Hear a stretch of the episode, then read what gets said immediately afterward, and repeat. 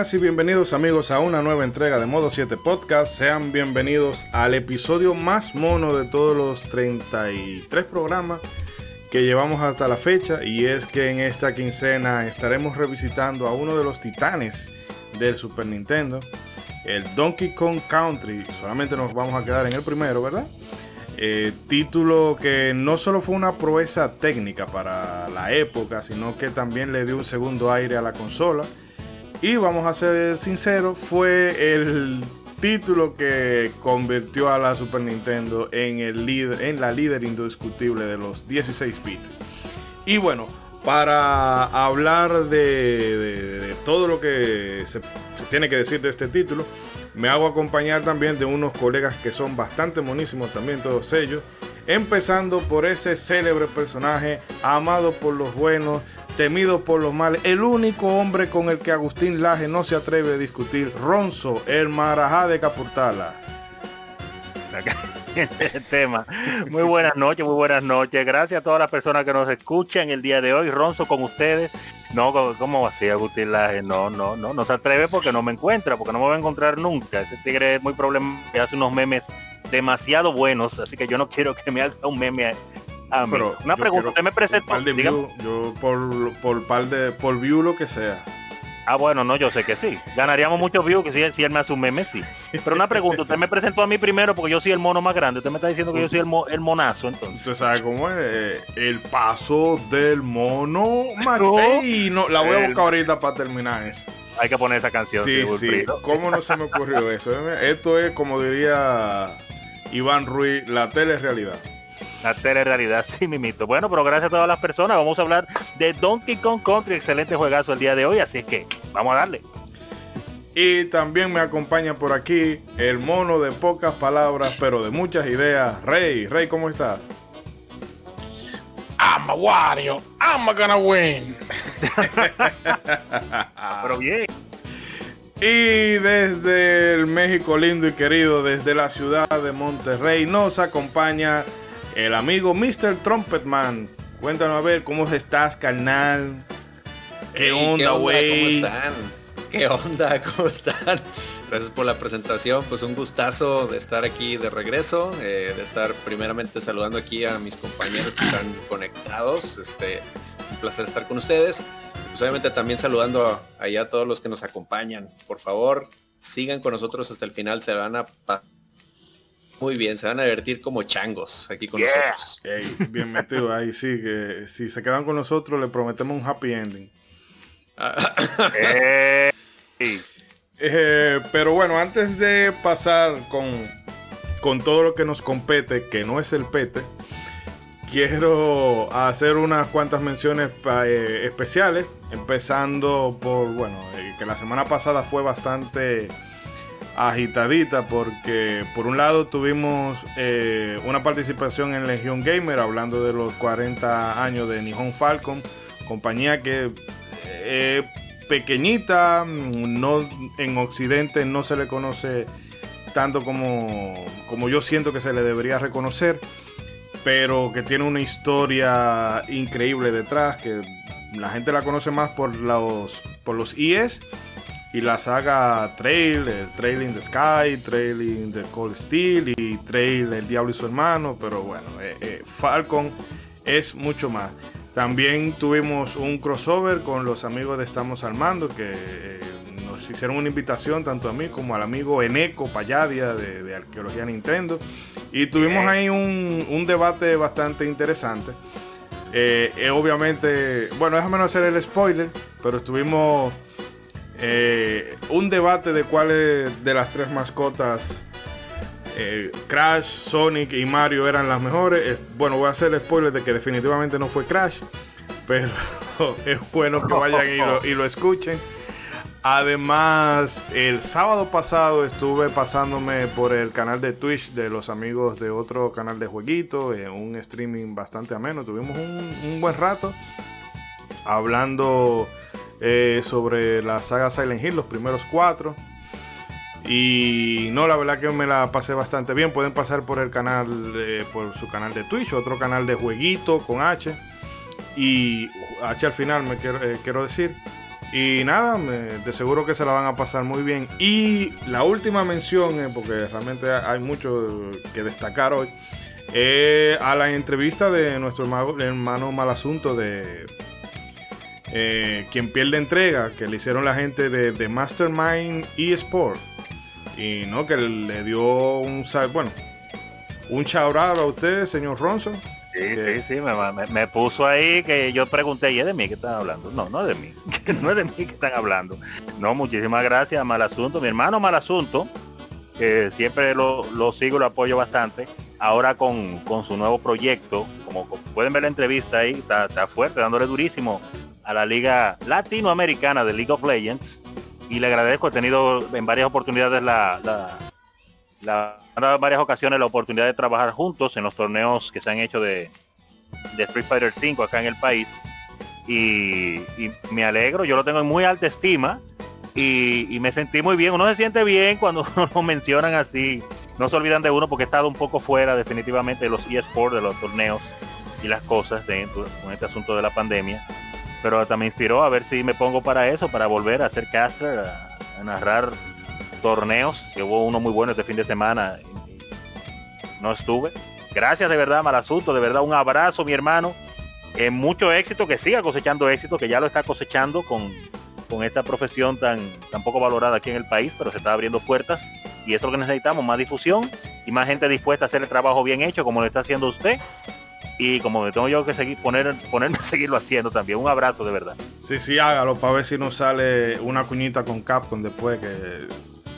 Sí, porque ya que se ha escuchado tanto el episodio de Street Fighter, ¿verdad? Aquí. Eh, y estoy yo que soy caster también, entonces vamos a ver, vamos a ver. Ya yo tengo mi foto con, con, James Chen y con Ultra David, cuando ellos vinieron a República Dominicana, tengo mi foto con ellos, así que ya puedo decir que soy internacional. Sí, que, que realmente la intención que yo tenía el mes pasado era de traer a mal asunto para acá, pero como el tipo digo, está como el sol de las 12 picando. Sí, sí, eh, está, bien, está bien. estoy contento por él. y la agenda está un poquito apretada, pero nada, vamos a ver eh, cómo, con qué excusa lo traemos por aquí más adelante. Pero nada, ya esta introducción se ha hecho bastante larga. ¿O César iba a decir algo? Ah, que hablando de saludos para Ronzo, este miércoles pasado en el podcast de Del Vida la Orquesta eh, le mandaron precisamente saludos a Ronzo ahí de parte de nuestro compañero Anuar Sánchez. Así que ahí, for your information, señor, señor Ronzo.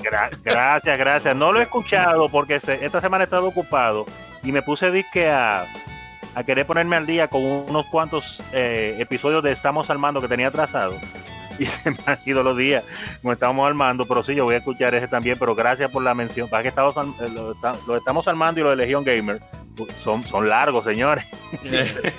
se le van los días a uno de que tú te atrasas dos o tres episodios y ya es un problema. No, pero yo a Ron se lo voy a despedir, no podemos tener eso. Entonces yo soy el presentador y, de mí no sabía que...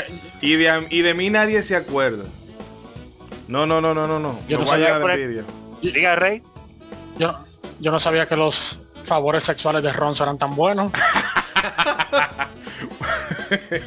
no más palabras, señor magistrado. Vamos a hacer un corte aquí y venimos con todo lo que hemos preparado. A seguir. para el episodio de hoy. Tan rápido hay que poner la etiqueta explícita, Dios mío, ni 15 minutos, ni 15 minutos lleva. Oye, ni 15 minutos. De año, pero ya han tirado tres bombazos. Llévatelo, Cundo.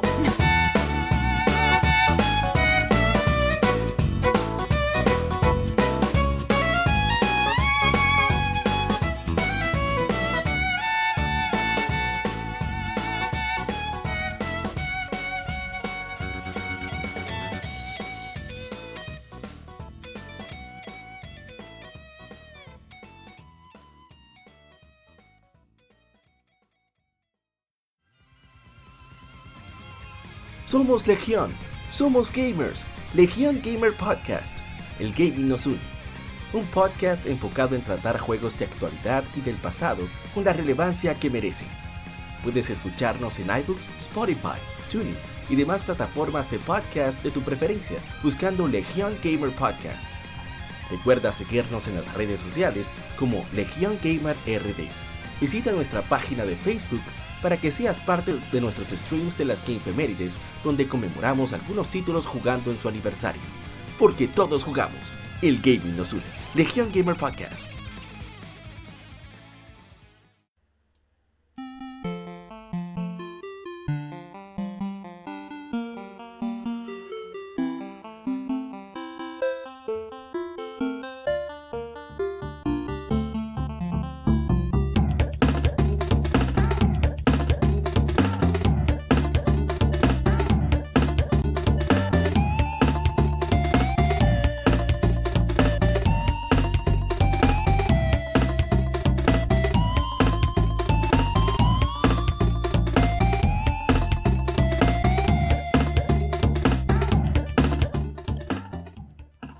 Ronzo, ay, Ronzo, ay, Ronzo. Ahí había la foto. Eh, eh, eh, Ay. Dios mío. Pues bien.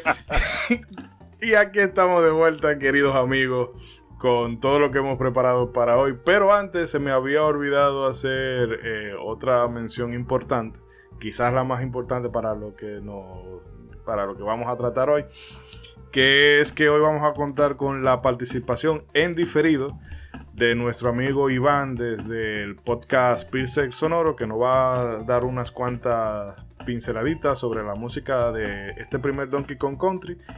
Y de verdad que se lo agradecemos. Eh, quédense, ¿verdad? Todo el programa completo para que escuchen que eh, no tiene desperdicio alguno. Eh, muchachos, antes de meternos en faena, la clásica. ¿Cómo descubren ustedes este primer Donkey Kong Country? Cualquiera de los tres que quiera. Bueno, vamos a darle chance a Rey. Así, a, a la de Sí, los que siempre lo dejamos de último. No, de- déjenme de último a mí. Ya, eh, El del tigueraje. lo está cargando. La genkidama la está cargando ahí. Está bien, está bien. Mien- Mientras voy yo, le, le doy chance de, de cargar la Genkidama ahí. Está bien. No, pues digo, o casi casi el 90% de los juegos que llegué a jugar en Super Nintendo fue porque eh, lo llegué a alquilar, recuerdo.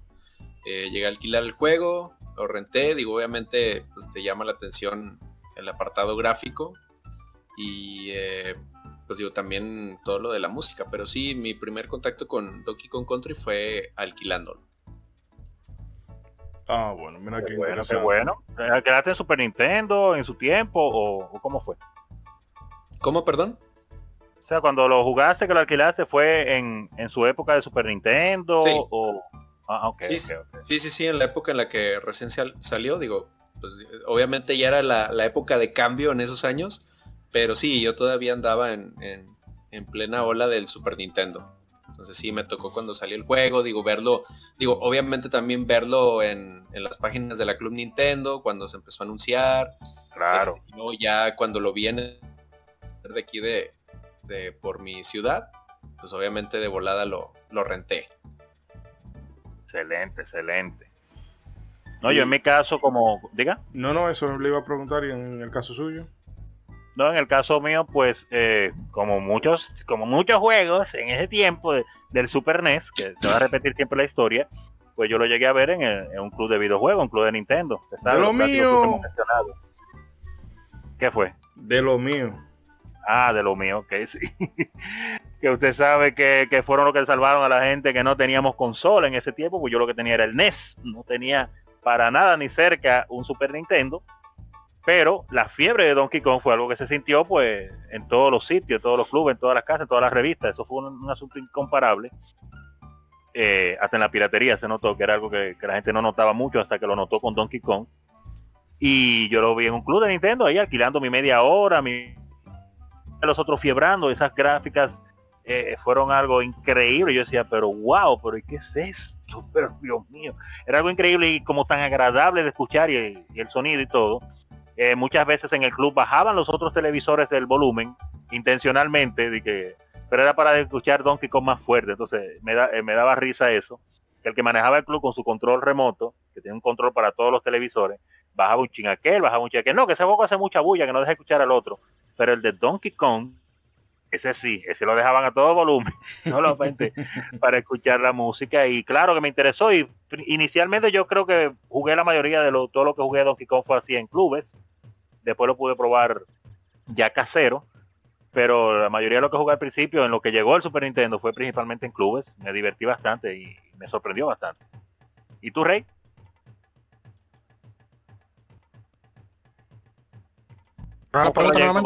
Eh, ah, bueno. La...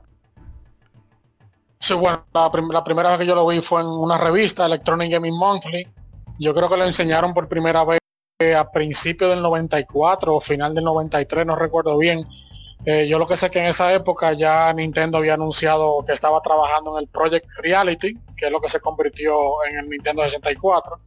Y cuando yo vi ese juego en la revista, eh, era del mundo de nieve, creo.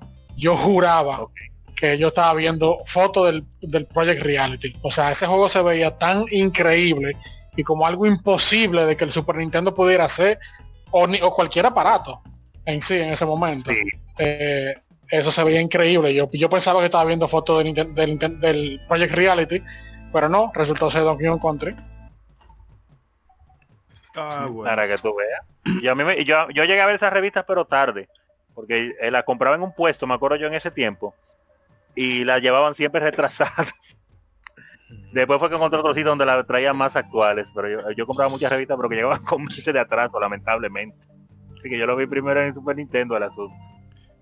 Yo en mi caso creo que la primera vez que yo vi Donkey Kong Country eh, fue en el canal 47, en en el programa este que daban que era que no sé si eso sería de, los, de los precursores de, los gameplay que ahora nosotros vemos en YouTube. Bueno, aquí antes se hacía eso en televisión local. Se me olvida el nombre del, del muchacho que estaba detrás de ese proyecto. Eh, creo que era Raúl Grisante Jr. ¿O lo estoy confundiendo? No recuerdo realmente. Pero el caso Habría que buscar esa información. Sí, el caso es que, bueno, si Edric hubiese estado aquí, realmente no hubiese podido. No da, no da los datos. No da el dato. Pero el, caso es que yo lo vi, lo vi por televisión y realmente, óyeme, eh, eso, eh, lo primero que tú no te creas en un, en un primer instante, que eso es capaz de moverlo un super, pero luego, como en el caso de usted, Rona, eh, nosotros, bueno, yo lo pude jugar en un club de, Nintendo. Que casualmente, no sé si usted se recuerda el club de David que está cerca del parque de Villafar, eh, cerca de donde vivía Rubirosa. Bueno, ahí siempre yo iba, que el papá siempre estaba, wey, wey, se acabó la media hora. Entonces, eh, fue de, fue mi, bueno, mi primer y diría yo que hasta mi única forma de contacto, porque ese fue un juego que yo nunca lo tuve en físico. Ok, pero la experiencia fue ahí, pero lo vivió como quiera. Sí, sí, porque es lo que pasa, que eh, o sea, en esa época consola, eso era un lujo. Nosotros teníamos aquí una NES, como en el caso suyo también, pero ya para yo comprar mi Super Nintendo fue con uno de esos trabajitos de, verano, que se la compré a Rubirosa, por cierto. Creo que fue como por 300 pesos. En aquel, en, aquel, tiempo. Eh, pero bueno, vamos. No sé si Rey quería hacer alguna, algún apunte más o. O seguimos. No, él va a entrar en materia en un ratico, no se preocupe. Eh, nada, Ronald, pues entonces. No, está bien. Vaya, vaya entrando en materia y no fecal. Ah, no, por favor, por favor. Señor internacional que me está atacando a mí de que yo, que me mandan, pero pero anda como en 18 programas haciendo figureo, pero está bien. Sí, Acá este señor está rockstareando por el mundo y en gira. Con las grandes estrellas de otros programas ahí. Entonces, y a mí, a mí me critica porque me mandaron dos saluditos. No. Pero bien, bien. Diga. No, no hable, no hable. Eh, eh, Marajá conocido por todo, por todos los rincones del, mundo. Hasta Luisito Comunica que anda ahora mismo por Pakistán me dijo que, que, que vio fotos mías por allá, pero está bien. Eh, bueno, pero claro, estábamos a, comenzar a hablar del juego, porque no estamos hablando de cosas del juego, y antes de arrancar directamente pues con el título que nos embarga el día de hoy, pues debemos dar unos cuantos pasitos hacia atrás hacia los orígenes de la compañía que lo creó, una compañía icónica llamada Rare o Rare, que es una empresa británica creada por los hermanos Tim y Chris Tamper por allá por los años 1985. Esos ya tenían un background como desarrolladores de videojuegos, ya que habían fundado Ultimate ha lanzado varios títulos Eh, para disculpe, vuelva para lo de Ult- Ultimate, que se cortó un poquito. Ah, disculpe, disculpe. Decía que ya ellos, estos dos desarrolladores, ya tenían un background como desarrolladores de videojuegos, ya que habían fundado Ultimate Play the Game, que es una compañía que había lanzado varios títulos para computadora. Rare o Rare puso su atención en el Nintendo Entertainment System, el NES, logrando hacer un proceso de ingeniería inversa del hardware, cosa que impresionó mucho a los ejecutivos de Nintendo en Kioto, Japón, quienes viendo el potencial del estudio, les asignaron un presupuesto ilimitado para el desarrollo de juegos en la consola, además de no verse sometidos a las ya famosas restricciones que imponía la empresa japonesa en sus third parties, ya ustedes saben.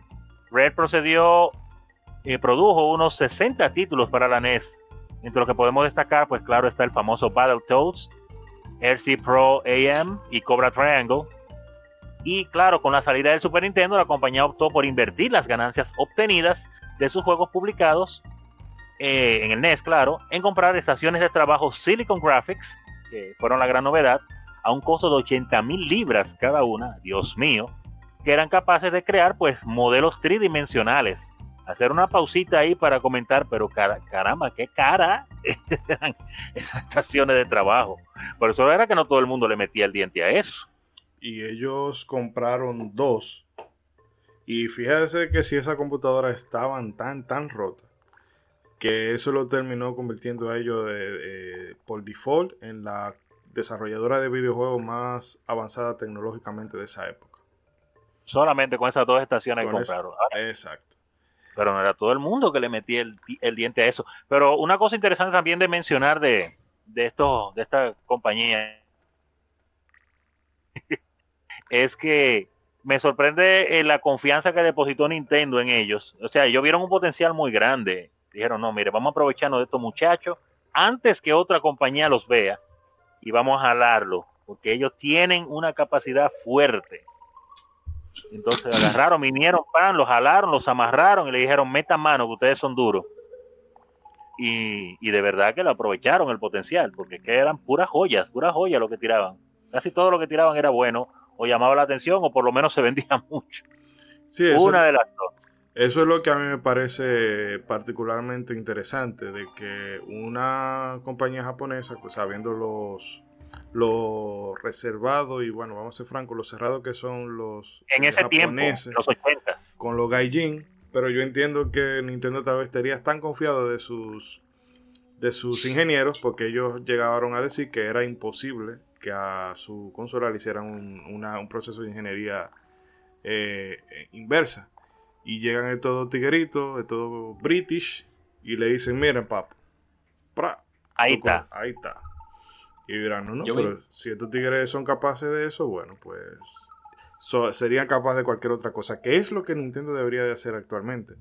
En vez de estar cerrando proyectos fan-made que hacen algunos, algunos ahí en internet, debería de copiar el ejemplo de Sony y decirle, mira, eh, yo, si tú quieres, yo te meto la demanda o tú vienes, trabaja por mí, te voy a dar cierta, eh, un presupuestico y ciertas facilidades para que tú me hagas el proyecto bien hecho y quedemos los dos en paz.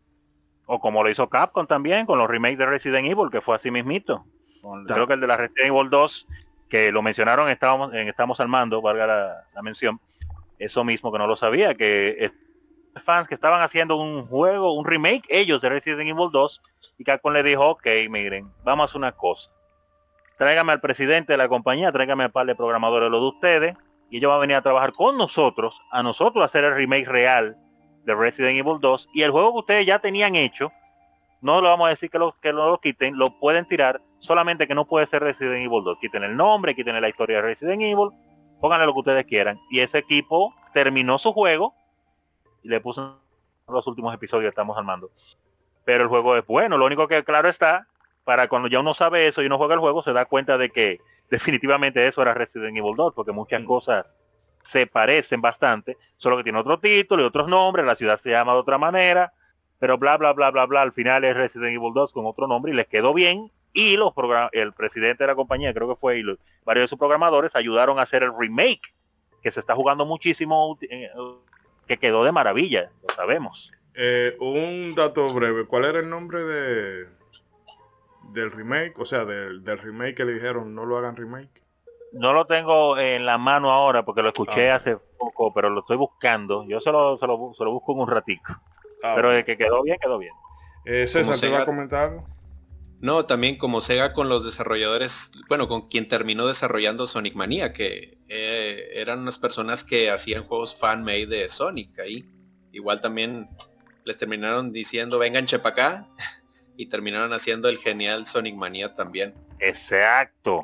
Que les quedó muy, muy bien. Que eh, eh, volviendo un poquito al punto de, de Rare y con Nintendo, yo quiero imaginarme que algo como que a Nintendo le llama mucho la atención en esos aspectos es ver que otra compañía llegue a hacer algo como si ellos lo hubieran hecho. O sea, me imagino que eso también es similar al caso de, de Ubisoft, el departamento de Ubisoft que se encargó de hacer este el Mario Plus Rabbits de Nintendo Switch. Que cuando ellos le enseñan a Nintendo, este, como que una muestra de lo que iba a ser el juego, Nintendo les dice, oye, pero ¿de dónde conseguiste nuestros renders de Mario? Y ellos dijeron, no, nosotros lo hicimos desde cero. Entonces, igual a Nintendo les llamó muchísimo la atención, es wow, hicieron un render de Mario como si lo hubiéramos hecho nosotros. Entonces, quiero pensar que como que esas son las cosas que a Nintendo le, le llega a impresionar mucho de, otras desarrolladoras. Realmente. Ojalá, ojalá ellos se abran un poquito más en el futuro, porque hay muchos proyectos que han, que han tumbado de mala manera. Así es. Ahí punto para Sega. Eh, punto para Sega. Y ahora que estamos haciendo esa paradita en Rare, no sé si alguno de ustedes quiera mencionar alguno de los títulos que para ustedes sean los, los mejorcitos de ellos. O sea, para ustedes. No tiene que ser objetivamente, ah, este es el mejor, sino con el que mejor se lo hayan pasado o cosas por el estilo. Pues yo creo que de los que más me llaman... De Rare, ah, tú, primero, Rey, perdón, perdón. No te preocupes, pero de cualquier aparato. Sí, en general. De Super Nintendo. En general de la compañía. Eh, bueno, los juegos de Nintendo, eh, juegos como Battletoads y Wizard and Warrior, eh, la gente los recuerda, pero en realidad no son juegos muy buenos. Battletoads tiene demasiados niveles, como que son mundos de obstáculos y que requiere demasiada destreza y demasiada jugarlo y yo, yo lo acabé, pero yo no quiero volver a pasar por esa cosa. La Wizard and Warrior 1 se puede jugar, es decente, pero la parte 2, de verdad no.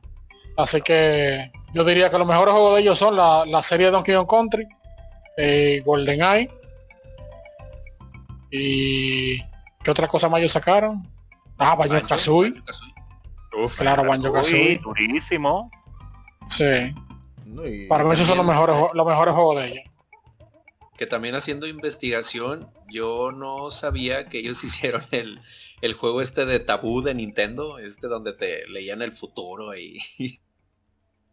Ellos hicieron muchos juegos en Super Nintendo, eh, perdón, en Nintendo. Así, ellos hicieron Beetlejuice de Nintendo, hicieron la, la de lucha libre, la WWF WrestleMania, la hicieron ellos.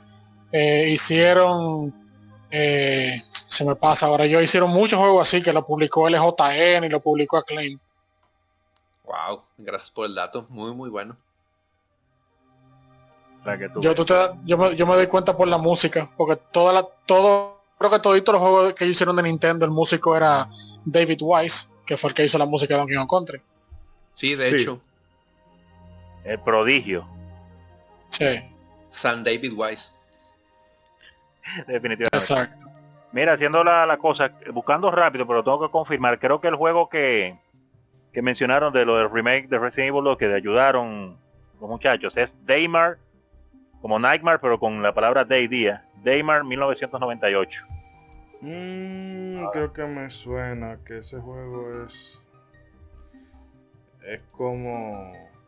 Sí, sí, aquí mencionan que hasta lo pusieron los créditos del Resident Evil 2 Remake al estudio que, que estaba llevando el, juego. Por eso se llama 1998 inclusive el juego, porque es de la misma fecha de Resident Evil 2. Mm. Sí, sí. Más, información más adelante, pero sí, lo, busqué rapidito aquí porque de verdad se me, me pasó, pero como lo escuché reciente, eh, me pasó el nombre. Eh, pero nada, seguimos con Donkey Kong. No, pero digo, eh, César y usted mencionen su juego favorito de Rare. De Rare, bueno, increíblemente, de los juegos que yo más disfrutado de Rare ha sido Battletoads la, en, Super Nintendo, a pesar de que eh, nunca lo acabé porque yo no sé, la dificultad era, era alta supuestamente, claro está, para la mayoría de las personas, pero para mí era como extra alta. Hay juegos para los que uno es bueno, hay juegos para los que uno no es bueno. Y yo como que era malo para Battletoads, a pesar de lo mucho que lo disfrutaba. Eh, obviamente Donkey Kong Country también. Wizard Warrior lo jugué, pero yo nunca fui como 100% fan, como que no me terminaba de enganchar porque cogía pique con el juego. no me acuerdo por qué ahora mismo, tendría que volverlo a rejugar para quedarme, que era lo que me hacía coger pico con Wizard Warrior. Pero con la 1 o la 2. Eh, yo no recuerdo, yo creo que fue la 1 que yo jugaba. ¿Tenía Fabio en la portada o no? a Fabio. Sí, la portada de Wizard Warrior 2 tiene Fabio, el, modelo es. Ay, Ay Fabio. esa portada es famosa por eso. Tengo, que volverla a poner, la verdad. Déjame ver si encuentro las la, cosas, porque hace mucho, hace mucho tiempo de Wizard Warrior, pero no la llegué a acabar tampoco. Tengo historiales de no acabar juegos de, de, Rare. Obviamente GoldenEye, dime, son cosas que se caen de la mata. GoldenEye, Donkey Kong, casi todos lo jugamos mucho y le dimos durísimo GoldenEye. Eh, yo que fui de los que sí tuve el 64, gracias a, la gente Cobra. Tuvimos 64 y le dimos durísimo. Diddy con Racing, uff, Banjo Kazooie. Jesucristo. Sí, porque Diddy con Racing era, Diddy con Racing obviamente es que Mario Kart tiene tanto poder, pero en esos tiempos yo decía, oye, pero es que el que juega, el que le gusta Mario Kart debe de jugar Diddy con Racing, porque es que tiene un power ese juego increíble. y, es interesante de jugar con todos los vehículos. Y entonces, cuando tú lo acabas, que te pones a jugar todas las pistas en reversa, que suena como algo medio tonto, pero en la forma que están hechas las, pistas en ese juego, el jugar en reversa de verdad que le da otro sentido a todo, todos los, eh, todas las pistas que uno juega. Porque es que son, son, increíbles, la verdad. Y tiene una dificultad. Bueno, yo no llegué a acabar al 100%. El hermano mío más pequeño que sí le dio una fiebre, duró mucho tiempo fiebrando, porque se frustró fue, y hasta que no las la acabó toda la pista al derecho y al revés y le sacó el 100%, no lo soltó. Y fue que pude ver lo último de lo último del juego, porque ah, e, es bien difícil. Pero Rare tiene muchos juegos que me pusieron a disfrutar mucho y muchos que me frustraron, como el caso de Battletoads, que hasta la fecha sigo teniendo esa espinita de, yo sentarme a ver si lo acabo, pero es que es difícil. Entonces la de Super se supone que es un chimafa como quiera un problema. Pero nada. Diga, usted, Que a propósito de lo que dijo eh, Rey, que yo creo que a Fabio Lanzoni hay que hacer un día un especial de juego donde lo parodian o donde lo homenajean, por decirlo así. Porque también el... Wow, la, la, segunda transformación que usted, bueno, la primera transformación que usted consigue en Illusion of Gaia es Ping Pum. Luego con la armadura. Eh, pero bueno, César, ¿cuál sería tu elección en, tu caso? Mm, bueno, antes de Donkey Kong Country, sinceramente, donde yo más ubico a, a Rare es, con Battletoads, que sí lo llegué a jugar, pero nunca fui tan fan de los Battletoads. En ese, en ese tiempo era más hashtag Team Tortugas Ninja. Entonces, este, como que no, no me sentía tan atraído. Creo que el que en Double Dragon. Fue el que más llegué a jugar y el que sí me, este, le llegué a avanzar. Y después de Donkey Kong Country, la verdad, cualquiera de la época del 64, yo creo que esa es la época dorada de ellos. Porque el juego que agarraras, y ahorita mencionaban GoldenEye, Dios sabe cuántas horas tiré ahí en GoldenEye. Eh, el Jet Force Gemini, juegazo, señor juegazo Jet Force Gemini. Eh, obviamente va sí, verdad, verdad. Mm. Sí, no, Jet Force Gemini para mí es un señor juegazo ese. Eso sí es verdad que una joya escondida, perdida en el tiempo, Jet Force Gemini. Sí, muy, muy bueno. Ay, Conquer, Conquer. Ah, Conquer Back for Day, exactamente. Y pues como ahorita mencionaban también el Diddy Con Racing, que prácticamente provocó una guerra civil en los Nintenderos de eras Team este, Mario Kart o Team Diddy Con Racing. Porque los dos juegos, la verdad, este, se peleaban de toda calidad. Y era muy bueno, muy bueno Diddy Con Racing. Sobre todo Diddy Con Racing. Diddy Con Racing con el modo de, de, un jugador que hasta tenía un modo historia y, y cosas muy interesantes que, que le proponía y que Mario Kart no tenía. Exacto. Mira, y ahora, ahora mirando, porque tuve que ponerme a buscar, porque no me acordaba de, varios juegos de NES. Pero hay varios juegos más que yo le di durísimo que me gustaron, porque se me olvidó que Rat Racer era de ellos. Y yo jugué mucho Rat Racer. No, Rat Racer era de Square. Ah, no, es verdad, es verdad, me equivoqué. que fue... verdad. Era de Square, era de Square. Fue lo que hizo Saka, Sakaguchi antes de eh, de Final Fantasy. Es verdad, es verdad. No, me equivoqué. metí ese que no yo, tengo, yo tengo aquí una lista de algunos de los juegos Digo, yo creo que no, estamos saliendo del tema, pero una lista de algunos de los juegos de Rare. No, menciona lo, menciona lo que sea de pasada. Algunos de los juegos de Rare que hizo, que hizo para el Nintendo, que mucha gente no sabe que lo hicieron ellos. Eh, los juegos de, de, Jeopardy, The Wheel of Fortune, La Rueda de la Fortuna.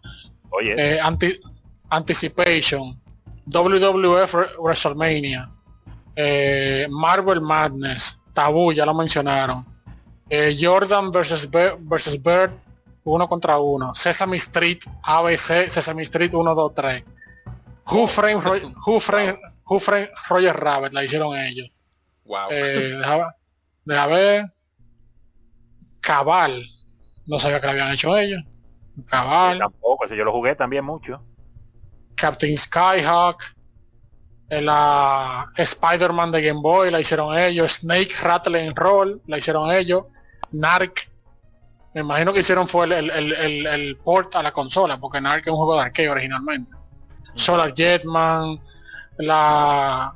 Wow, Solar Jetman, yo te jugué muchísimo ese juego, wow. Sí, Pesadilla, ¿cómo es la de Freddy Krueger? ¿Pesadilla en la calle qué? Sí, en, el. La calle LM, sí.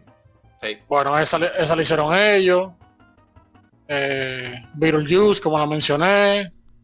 Hicieron muchos juegos que la, mucha gente no, sabe que fueron ellos. Y como César mencionó la que le gustaba más Double Dragon que para el Toads, ellos también hicieron Battle Toads y Double Dragon, que es muy buena. Ah, lo hicieron ellos. Eh, Sí, lo hicieron ellos mismos. Es muy buena porque no es, no es, no es imposible el juego.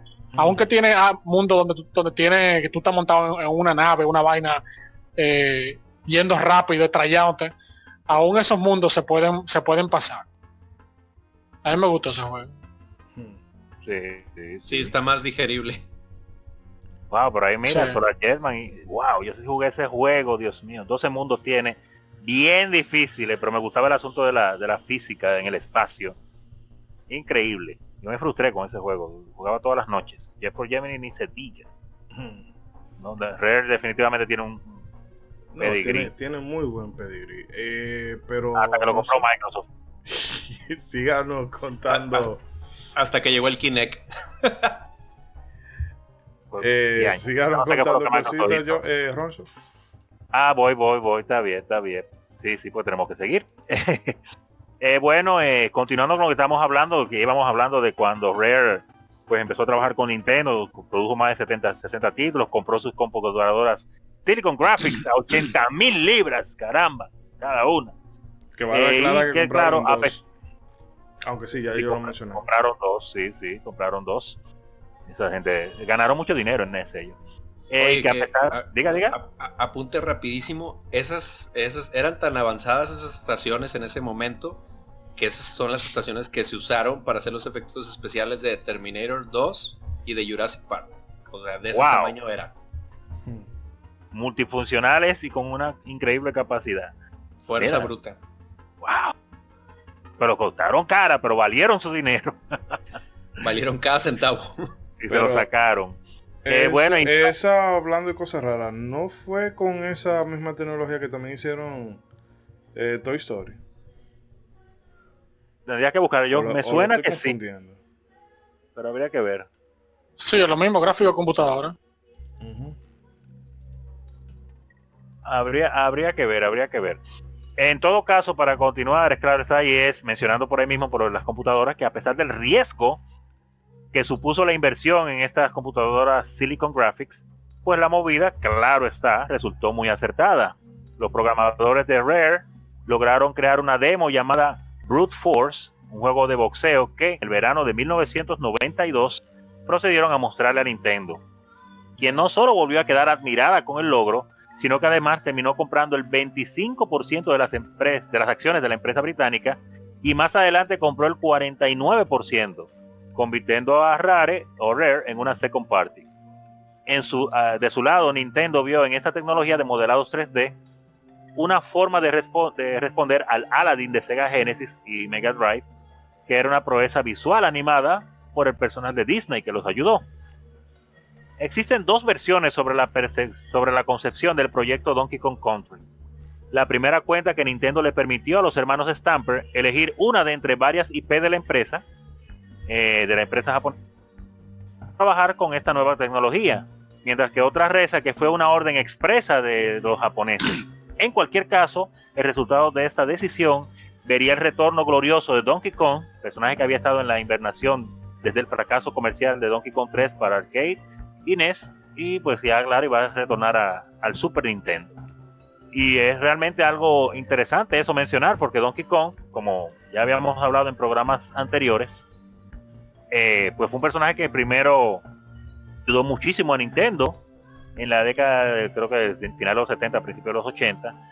Y de ahí fue donde salió la primera vez el personaje de Mario, pero lo que pasa es que después que salió Mario Bros. y Super Mario Bros. principalmente, en Nintendo, eh, Donkey Kong quedó como realmente como bien olvidadito, como que, como que la gente nada más era Mario, Mario, Mario, Mario, Mario, Mario, y aparte de la fiebre de los, de los juegos de plataformas, eh, que, también trajo consigo Mario y otros juegos de esa época, pues Donkey Kong estaba pero muy olvidado definitivamente. Pero el retorno lo hizo pero triunfal. Ahora, hay, digan. Ah, ok, ok. Iba a decir también que, se notó, Nintendo eh, tenía la, mirada bien puesta, porque primero le dan toda esa libertad a esos muchachos de trabajar y le dan presupuesto para que hagan juegos. Luego van viendo lo, que ellos están haciendo con el, prototipo este que mostraron de Brute Force, Fuerza Bruta, luego de boxeo. Pero espérate, tenemos que asegurarnos, porque esta gente van para algo grande. Y dicen, vamos a comprarte el 25% de las acciones de la empresa para asegurarnos. Y después no, para asegurarnos más todavía vamos a comprar el 49%. Eso se llama un porcentaje más para que le faltaba para no decir que la empresa es de nosotros, para que no digan. Pero caramba. Eh, eh, Nintendo abrió bien los ojos y se movió rápido con esa compañía para mantenerla a su lado. Y yo, aquí mencionan del fracaso comercial que fue Donkey Kong 3 de, Nintendo y de Tragamonedas de Arcades. Y yo realmente ni recuerdo ese juego, o sea que fue bien fracasado, ¿eh? Fue el de Donkey Kong Jr en Math, que era de matemáticas o algo así, ¿no? Creo. Según yo recuerdo. No, no, no, no, contra que, que no era Mario, era Stanley, el, el exterminador. Ah, sí, cierto, sí, tienes toda la razón, es verdad. Y el juego, por lo que yo he leído, malo, malo no es, pero que, no sé, o sea, Nintendo tenía tanta ficha en ese momento que alguna tenía que, que salir perdiendo yo creo que competían consigo mismo de tanto que había, porque estaban en, una, buena racha, ¿eh? Sí, y, más en esa época, que como de, déjame ver, eh, del 80 y cuánto, ah, Dios mío, me perdí por aquí. Sí, de 1984. Ah, mm. Que también como hay dato, este, que comentaron ahorita de la hibernación de Donkey Kong, antes de que se lanzara este, el, Donkey Kong Country, Nintendo había publicado para el Game Boy el Donkey Kong, que era como un relanzamiento del Donkey Kong clásico, este, para el Game Boy, que también con este juego promocionan mucho el Super Game Boy. El adaptador de Super Nintendo de Game Boy ahí. Excelente juego. Sí, muy bueno. Para que tú veas yo me imagino que ahí medio con eso como que fueron ahí tendiendo la camita para Donkey Kong Country, no sé.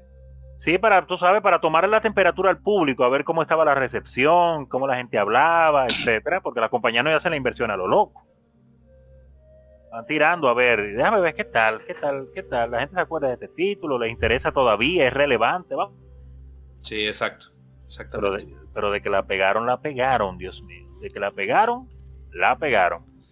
Eh, bueno, para que no se me olvide, que sobre la, clásica línea que hay de que Miyamoto dijo que cómo era de que como de que Don Country era ah que eh, el jugador eh, podía soportar eh, un juego de plataformas bueno digo la línea que, que, reza se ve muy fuerte porque un jugador puede soportar un juego de plataformas mediocre con tal de ver gráficos avanzados bueno eso Sí, eso, eso no es cierto.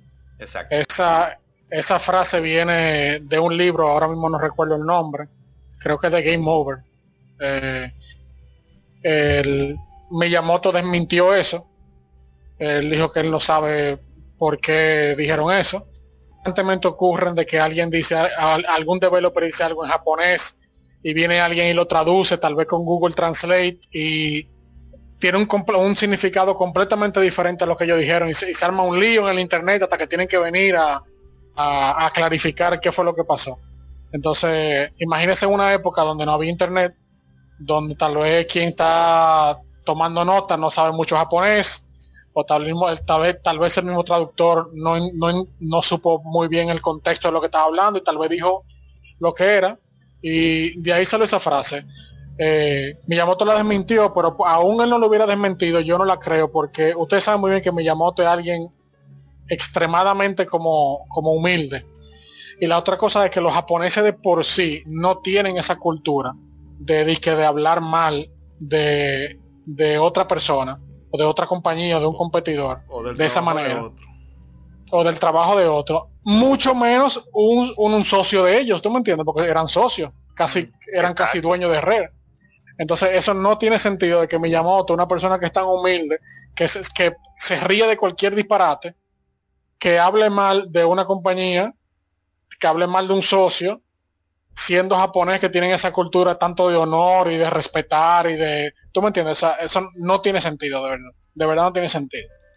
Para, para eso es para el que él todavía vea que de verdad eso pasó. Sí, pues es que ese fue un rumor de internet que por muchos años se dio, por cierto.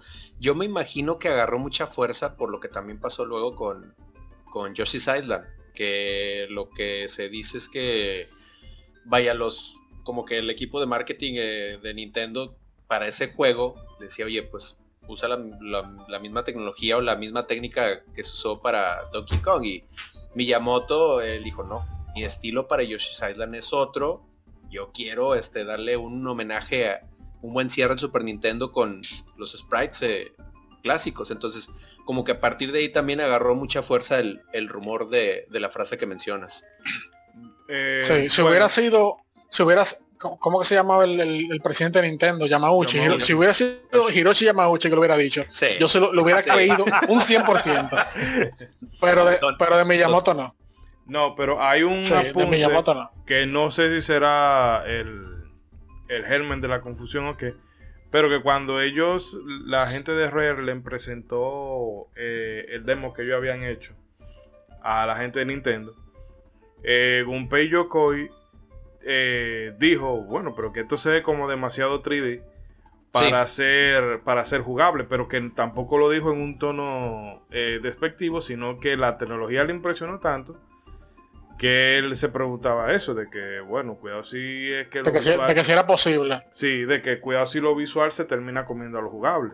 Pero tampoco fue una... Sí, pero digo que tampoco fue una cosa así tan descarnada, porque es obvio.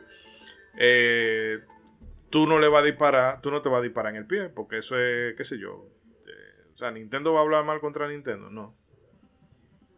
No, y como dice Rey, digo, ya investigando sobre cómo fue el desarrollo y viendo lo pegado que Miyamoto estuvo con el equipo de Rare, asesorándolos y ayudándolos, la verdad sí pierde mucha fuerza que Miyamoto, pues sí, es como dicen, que se disparara en el pie, o sea, ¿por qué, por qué lo haría? No hay razón, no hay razón, no hay razón. Pero son rumores que se riegan, quizá por la diferencia de, de idioma también no se, no se apagaron más rápido porque mi Miyamoto seguro no llegó a escucharlo hasta mucho tiempo después. Y que, y que por cierto, yo sí creo que la decisión de, de cederle la IP de, de, Donkey Kong a lo de Red fue de Nintendo y no al revés. Porque yo entiendo que Nintendo siempre ha sido como muy cuidadosa con las movidas que hace y también con, la, con sus IP. Eh, bueno, que también está lo de lo de CDI, pero eso se puede entender de, otra perspectiva.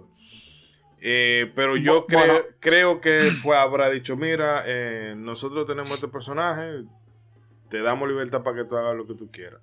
Y no creo que haya sido una cosa de, no, yo me voy a, yo voy a elegir la que yo quiera. Tira la rey. Ahí, no, ahí te lo voy a debatir un ching. Eh, yo no sé de verdad de quién fue la idea, pero de que Nintendo era muy cuidadoso con sus IP, no. Eh, como tú mencionaste, el asunto del CDI. Acuérdate que en PC hay varios juegos de Mario que no lo hizo Nintendo. Mario, Mario te enseña, Mario te enseña a escribir. Eh, también está la Mario is Missing y la Mario Time Machine que no la hizo Nintendo. Hay una que se llama que Mario's Early Years, que es una Mario como para niños de, PC. Eh, más? Bueno, ya mencioné lo de CDI. Eh, Nintendo en esa época ellos licenciaban su, su, sus IP a otra compañía sin, sin darle mucha mente. Sí, pero en otras plataformas que no compitieran directamente con ellos, al parecer, pues, ahí era que lo hacían. Sí, Bueno, la Mario, la, la, Mario is Missing y la Mario Time Machine no la hicieron ellos. O sea, ellos, eso es un juego licenciado. Sí, eso fue otro y, y, licenciado, o sea que no es, no es como ahora que por ejemplo Nintendo busca una compañía externa que le haga el juego, pero el juego es publicado bajo el nombre de ellos. Pero Mario Missing fue publicado bajo el nombre de la otra compañía. Eh, creo que High Tech Expressions, creo que, o Mindscape, no recuerdo. El punto es que es posible que en esa época, acuérdate que Donkey Kong Country, Donkey Kong Country salió en el 94, pero ese juego fácilmente tuvo en desarrollo como desde el 92.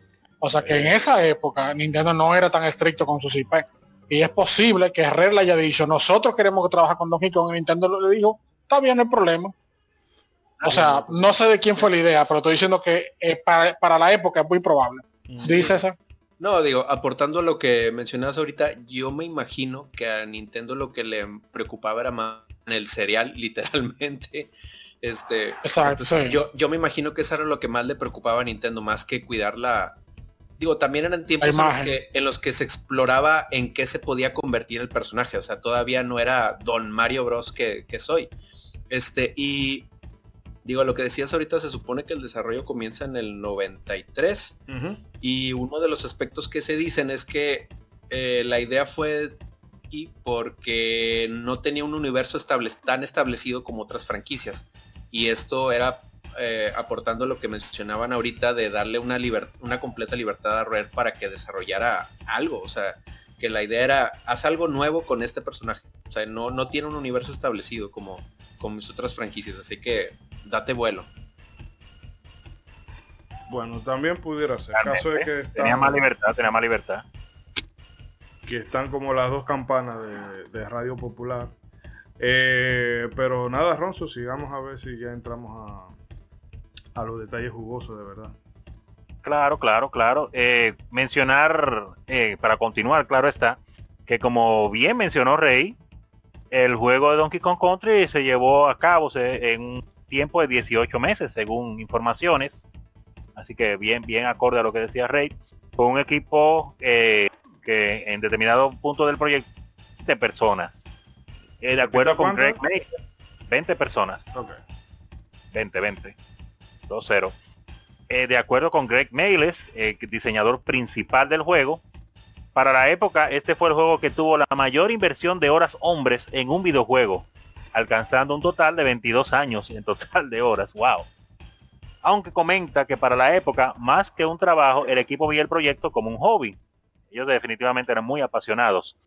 Para sorpresa de Rare, hubo poca interferencia por parte de Nintendo durante el desarrollo, aunque Shigeru Miyamoto, creador principal del personaje, contribuyó con varias ideas a lo largo del proceso.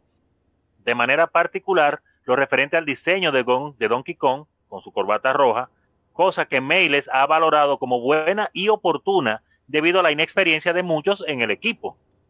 Super Mario Bros. 3 fue la mayor inspiración para este proyecto.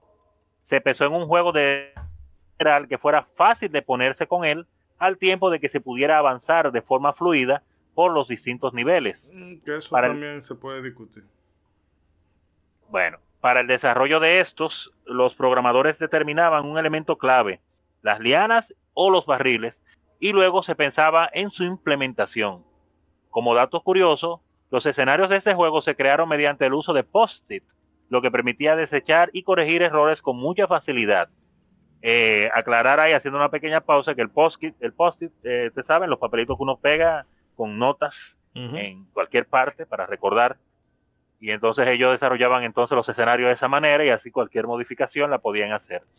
Eh, y usted dice, Moisés, escúcheme, Ishidori, el asunto de, de, que se pudiera avanzar de forma fluida por los distintos niveles, que es discutible. Sí, porque hay veces de... ¿Cuántas veces tú no te has muerto en Donkey Kong casi llegando al final porque salió un enemigo que tú no lo estabas esperando? Ah, pero eso es usted que se muere. Eh, oh, pero porque usted se muera no, no, no existe la posibilidad.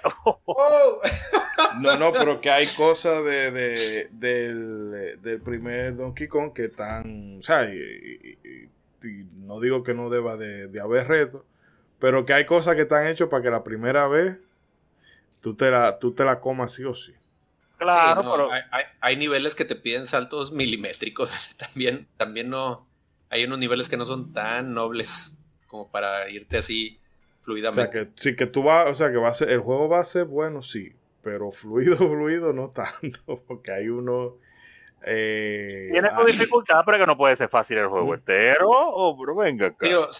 aportando lo que mencionaba ahorita Ronzo, se supone que esa una e, era una de las ideas, que ya los jugadores experimentados, o vaya, los que ya se pusieran a speedronear ahí el juego, nivel eh, derechito. Como lo hacen realmente, porque tú te sientas a ver un speedrunner y es maravilloso la manera en que ellos juegan, que no es como uno jugaba, porque yo mismo me moría muchísimo en Donkey Kong Country, pero tú ves un speedrunner y ellos te enseñan el juego de otra manera que tú dices, no, pero esto parece F0 es. Eh, no, no, ya uno como mortal, este, ahí pues como podía, pasaba los niveles, pero no, esa gente ya está más allá del bien y el mal. Pero lo digo en el caso de que ellos lo hacen, pero es, pero lo hacen con cosas del nivel. O sea, los ah, niveles tienen esa posibilidad. Hay veces que los speedrunners tienen que forzar ese elemento.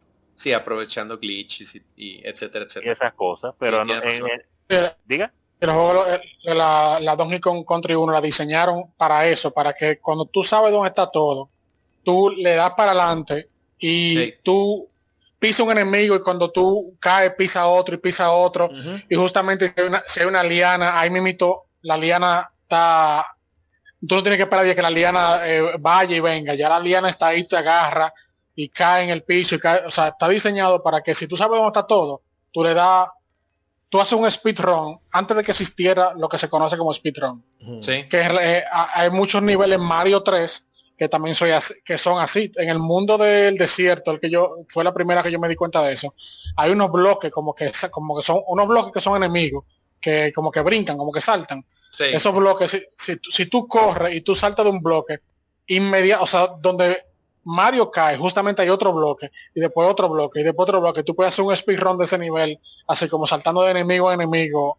Eh, o sea, está diseñado así para que el que ya se sabe el nivel, le, lo hace rapidísimo. Y mira que las lianas de Donkey Kong son tan famosas que hasta tiene un, cameo en Juego de Tronos.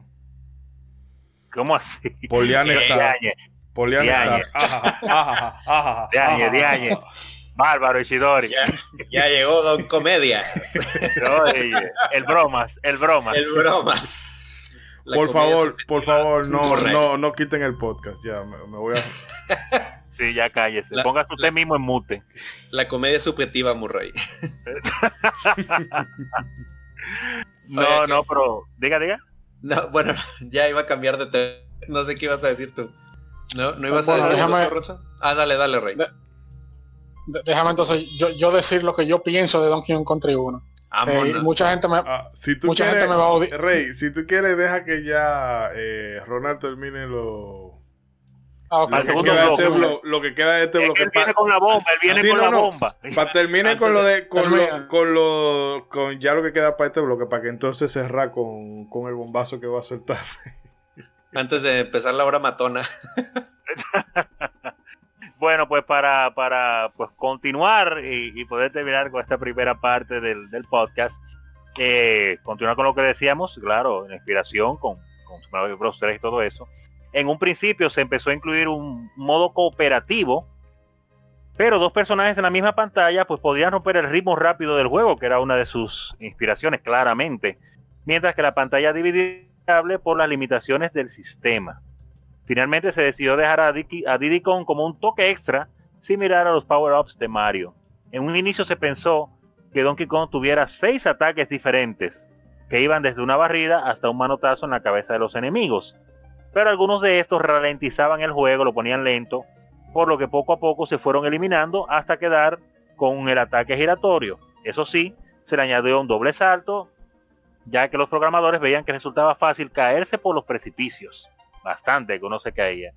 Y, y, eso es una, ya haciendo ahí la pausa antes de entrar al segundo bloque y de la participación de Rey, una de las cosas que yo he valorado mucho de este juego, que se nota la inspiración de los juegos de Mario, y es el asunto de, como buen plataformero, eh, no complicarte con demasiadas mecánicas de tu personaje, sino darte un grupo de mecánicas básicas y después implementártela en los escenarios, en los mundos, de diferentes maneras.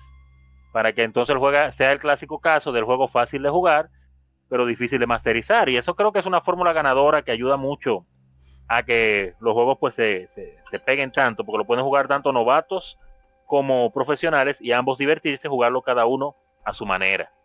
Sí, ahí digo, un apunte rapidín antes de ah. que... Antes de que eh, algo de lo que también se buscaba con, con esta compañero eh, y era vaya ahorrar indicadores en la pantalla, que algo que se buscaba era la inmersión del jugador.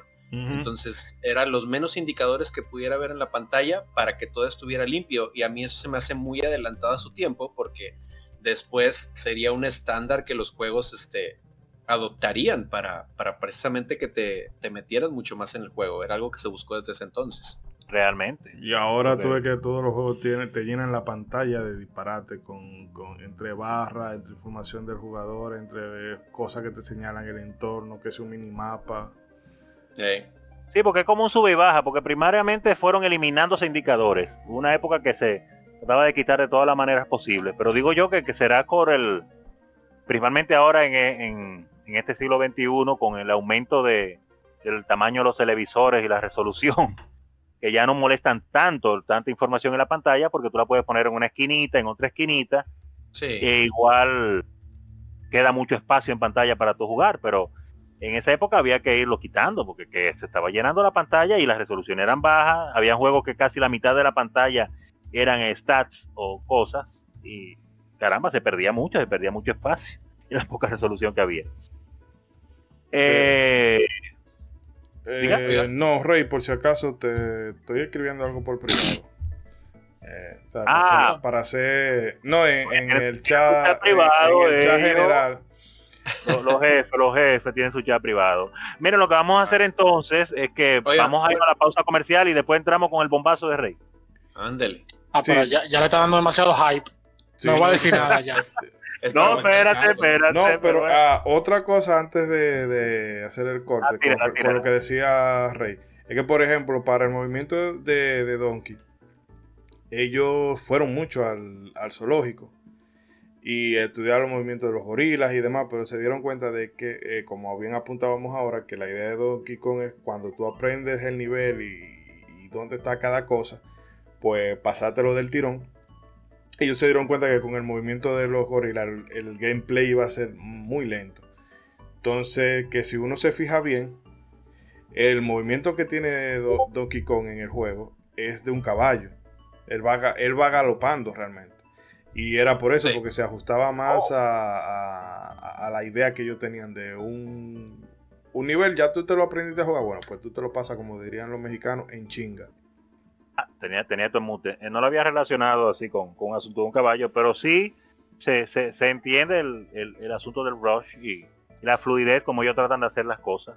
Hmm. Definitivamente. Le digo que uno lo juega de una manera y cuando uno va utilizando lo mismo que tiene el mundo, no se da cuenta, dice, wow, pero mira, sí es verdad, entonces eso así, así, así, cae perfecto, como mencionó Rey. Hmm. Definitivamente. Eh, pero eh, eh, tenemos que hacer la pausa del bloque. Sí, antes que nada, bueno, vamos a dejarlo con unos minutos musicales. yo, bueno, no voy a poner el Aquati Ambience porque es que sí, es muy buena y es la pieza más, más emblemática del juego, pero realmente ya hay que darle un descanso al Aquatic Ambience. Y nada, la pone, de fondo, la pone de fondo. Sí, sí, pero nada, le vamos a dejar con un pequeño midley y volvemos en el próximo bloque con todo lo que resta, los comentarios de los compañeros y bueno, y lo que sea que sea que quiera decir Rey. Regresamos. Prepárense.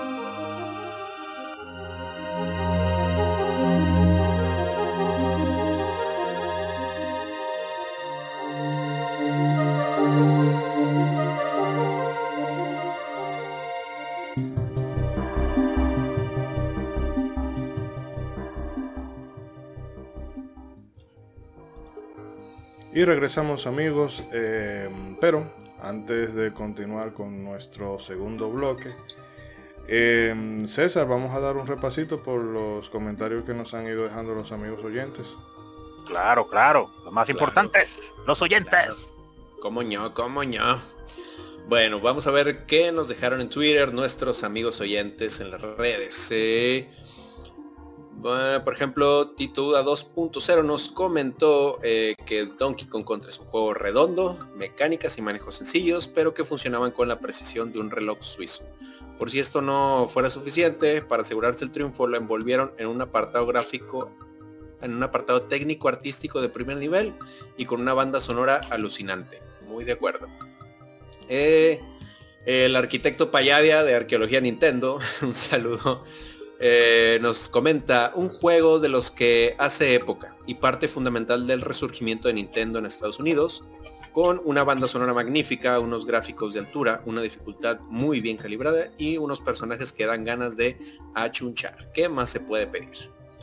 Y el compañero APA, también un saludo, eh, comenta, yo no lo jugué mucho en su época, eh, no tuve Super Nintendo hasta mucho después y posteriormente, eh, no dejaba de ser sorprendente el juego y me encanta el intro y los sonidos de Donkey Kong y Diddy. La, la calidad del audio sigue siendo muy buena a pesar de los años.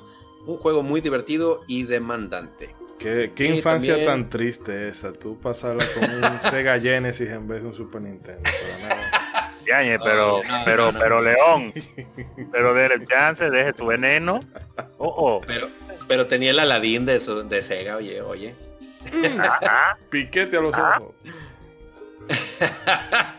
bueno, seguimos. Eh, Javo Monteagudo nos comenta, lo disfruté como un enano en la época, mucho más que el 2. No llegué al 3, ya estaba flipado eh, esperando el 64. Y un negro que juega nos comenta, oh, para mí es la cúspide de los juegos. Permisito, que quizás saltarse el 3 no fue tan malo. Sí, digo, eh, estuvo bien.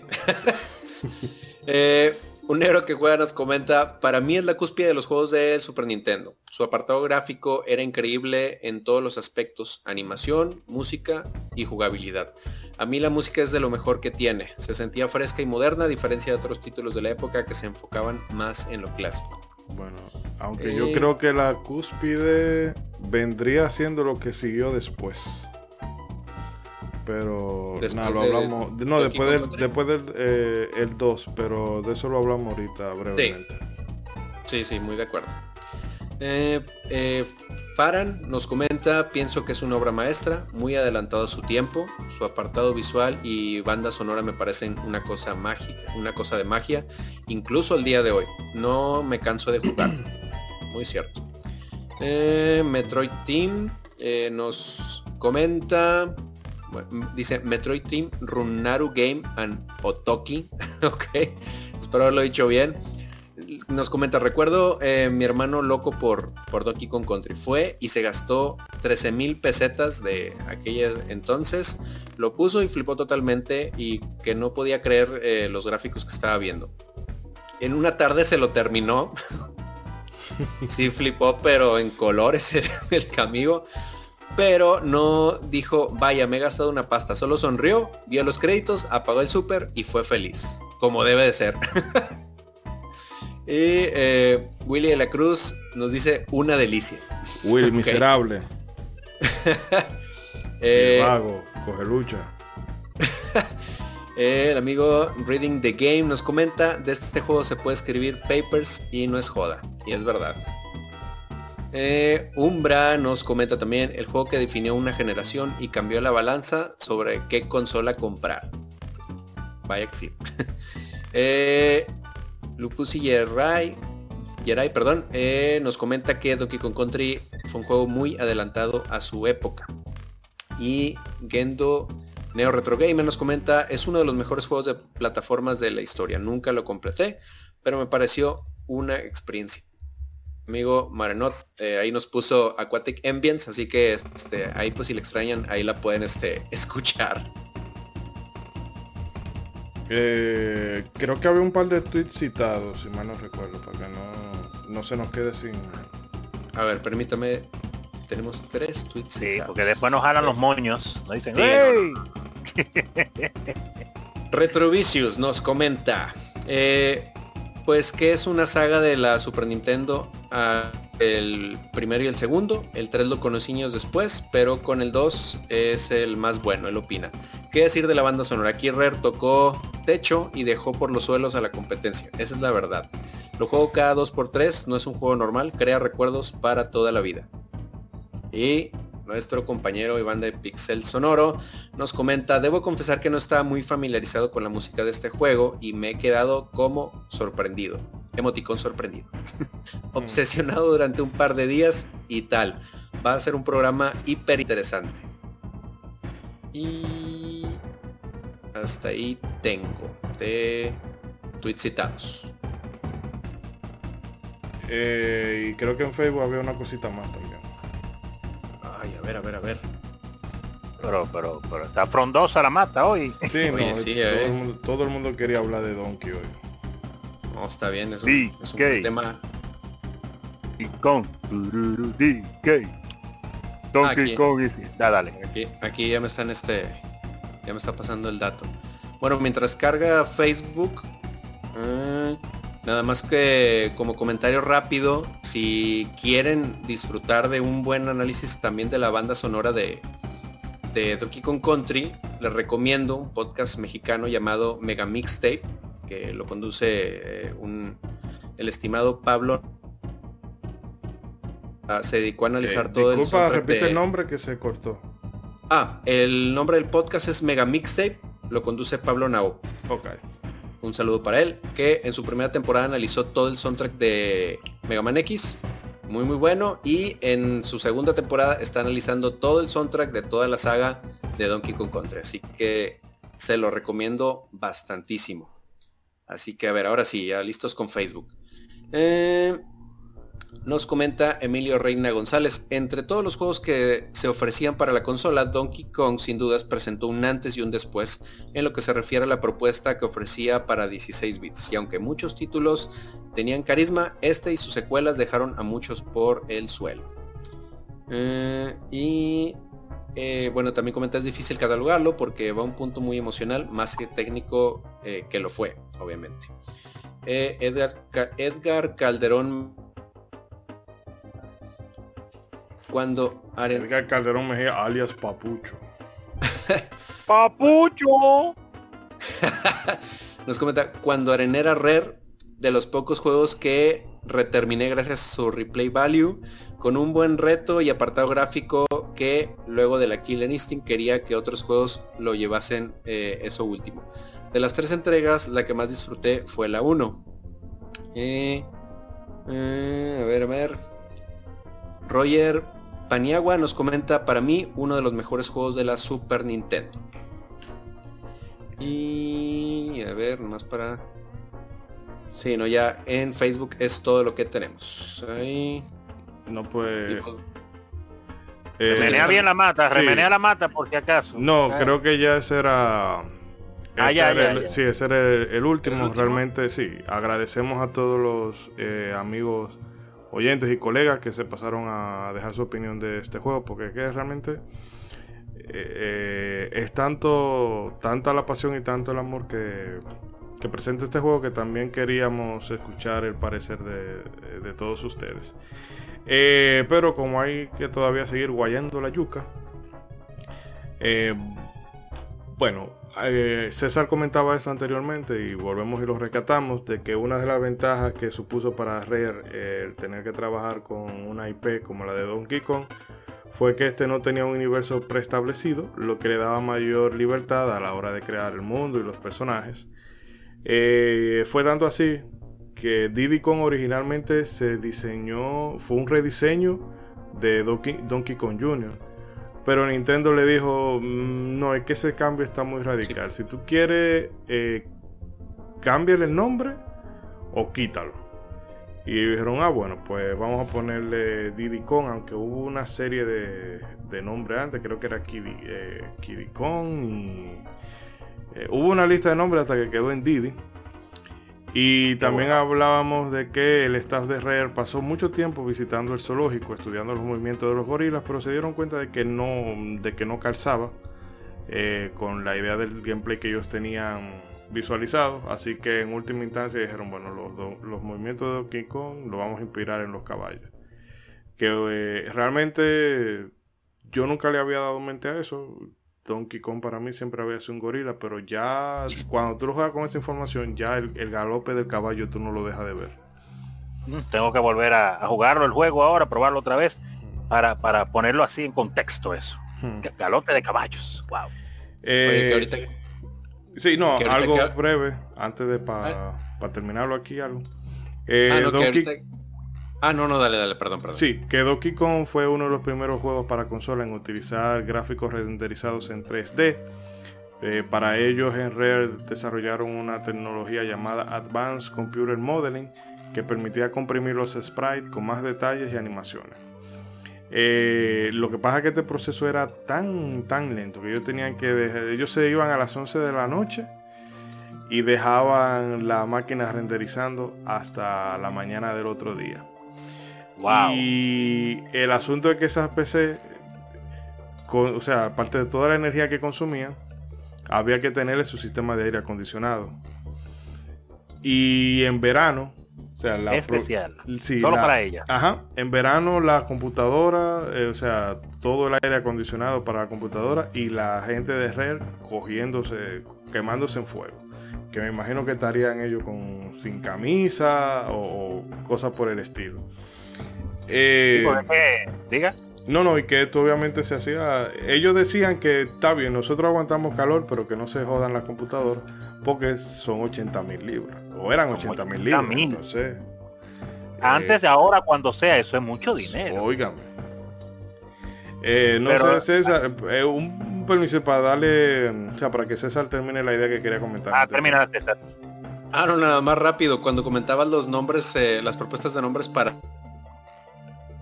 de esas propuestas estaba Diet Kong, Donkey Kong Light, no. Kong, no, no, no, no, no, necesito que, que se hubiera llamado Diet Kong, por favor. Al final, al final se optó por Didi porque es un término del norte de Inglaterra para hablar de alguien de menor tamaño.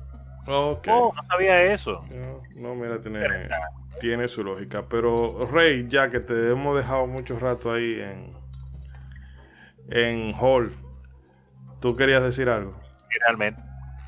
Llegó el eh. Killer Cut de Rey. No, ya, usted, tanto disparate que está hablando ya, demasiado hype. No voy a decir nada ya. No te escucha. Pero ¿y este hombre? No, que no me escucho Sí, sí, te escuchamos. Eh, no, no, yo lo que iba a decir era... Ok. No, diferente que tal vez mucha gente me va a odiar por eso, pero yo, como dije, Donkey Kong Country cuando yo la vi la primera vez en la revista, eso parecía de otra generación, el juego salió, yo lo compré y lo jugué como hasta el nivel creo que de la, del bosque o de, la nieve, no recuerdo, y, lo dejé. Eh, se lo presté a otros amigos míos, ellos lo acabaron y después a los cuantos, unos cuantos meses después fue que yo me, puse y la jugué y la acabé también. Eh, los gráficos obviamente siguen siendo excelentes, la música todavía hoy en día yo la sigo escuchando, eh, increíble, eh, pero es que el gameplay es demasiado, demasiado básico. Tú lo único que hace es simplemente ir para adelante, brincar en los enemigos, reguindarte de alguna liana. Oh los, no había variedad casi. los animales que tú conseguías, el único que de verdad como que servía era el delfín en el agua y oh. Rambi, eh, mientras te lo daban, en, el pedacito que tú lo utilizabas. Pero para yo me encuentro de verdad el gameplay demasiado básico. Ahora la parte 2, eso es otra, eso, eso para mí es una obra maestra en todos los sentidos, gameplay, gráfico, música, todo Donkey Kong Country tiene todo, pero el gameplay como que muy básico. Ojo, que no estoy diciendo que el juego es malo, yo el juego lo jugué muchas veces, pero simplemente que el gameplay es demasiado, demasiado sencillo, demasiado básico. Esta es la posibilidad de que toda esa gente que, que dicen que el juego es la mejor, tal vez fue su primera Donkey Kong, o sea, su, su primero, uno de los primeros juegos cuando era muy niño, tú sabes, cuando uno es muy niño, uno puede jugar el peor juego del mundo, pero uno, le, tiene, uno le, adquiere una nostalgia a ese juego, aunque sea malísimo, porque fue uno de los primeros juegos que uno jugó. Entonces ya cuando yo jugué Donkey Kong Country, ya yo, yo tenía ya, yo, yo era ya casi saliendo de la adolescencia, o sea, yo había jugado mucho, mucho había jugado yo. Entonces ya, para mí yo me lo encontré básico el gameplay. Ay, Dios mío. Eh, sí, eh, nada. Ahí yo, ahí yo concuerdo con Rey, digo, la verdad es que en cuanto a plataformas, Donkey Kong Country no, no venía a descubrir el hilo negro de la vida ni el aguacate verde, digo, realmente como que cuando Play simplemente cumplía, o sea, en mi opinión. Y aportando a lo que dice Rey, para mí, una de las grandes quejas son los jefes o los bosses. Para mí es el punto más débil del juego. O sea, las peleas contra los bosses Digo, sí, para Rey eh, la jugabilidad es básica. Para mí las peleas de los bosses dejan muchísimo que desear. Son la mecánica es la misma con todos. Muchos de los jefes se repiten, simplemente cambian de color. Y yo creo que K-Roll al final, que pues digo, no quiero ahí spoilear este algo que pasa al final del juego. Eso, eso, sí, eso sí fue eso sí fue excelente. Eso estuvo excelente. como, como está ahorita en el Nintendo Switch Online y hay mucha gente que lo está jugando, no quiero decirles, pero al final es que hay, hay un buen revés que para mí es el único jefe que aporta. Y eh, coincido con que ya para el Donkey Kong Country 2 ya todo se refinó. Este, y a lo que decías ahorita, yo creo que pues hay mucha gente que se acomoda alguno de los tres, porque investigando, inclusive llegué a leer opiniones en los que me decían que su bueno, en los que mencionaban, perdón, que su favorito era el 3. O sea, no, hay mucha gente. Para mí es mi favorito. Y decía, ¿cómo? ¿En qué estado estabas cuando jugaste el 3? Hay mucha gente, hay mucha gente degenerada en internet. Hay, mucha gente que juega mucho, juega, alguno y ahí se acomoda, digo. Para gustos los colores también. No, si, si usted fija, cuando tú escuchas que alguien dice que tal juego es su favorito, casi un 99% de las veces ese fue o su primer juego o lo jugó cuando era, cuando era niño. Que ahí en esa edad es cuando uno las cosas le causan más impresión. No, y, voy a aprovechar. Final Fantasy 9. Final Fantasy 9. Bueno, mi Final Fantasy favorita es Final, Fantasy 4 porque fue mi primer. Yo sé que no es la mejor, pero para mí es la mejor. Mm. Que a mí, y voy a aprovechar porque cualquier, momento Bueno, cualquier momento bueno para meter una referencia de Dark Souls. Que por ejemplo, en mi caso, eh, mi Soulbone favorito es Bloodborne. Porque fue, bueno, aparte de que es muy buen juego, fue el primero con el que yo, con el, primero que toqué. Y realmente eh, las mecánicas y todo eso me resultó muy novedoso. Luego cuando tú vuelves para atrás y juegas Dark Souls 1, 2 y 3, tú te das cuenta de que son simplemente mecánicas que se extrapolan eh, de una IP a otra con algunos cambios y novedades. De que en Dark Souls, por ejemplo, tú te enfocas mucho en la defensa y Bloodborne constantemente eh, ataca, ataca, ataca. Eh, pero no a lo loco para que no te den lo tuyo. Y pasa eso, igual con cualquier otra franquicia. hay mucha gente que le gusta Silent Hill 1 porque ese fue el primero que jugó, el 2 porque ese fue el primero que jugó, etcétera, etcétera.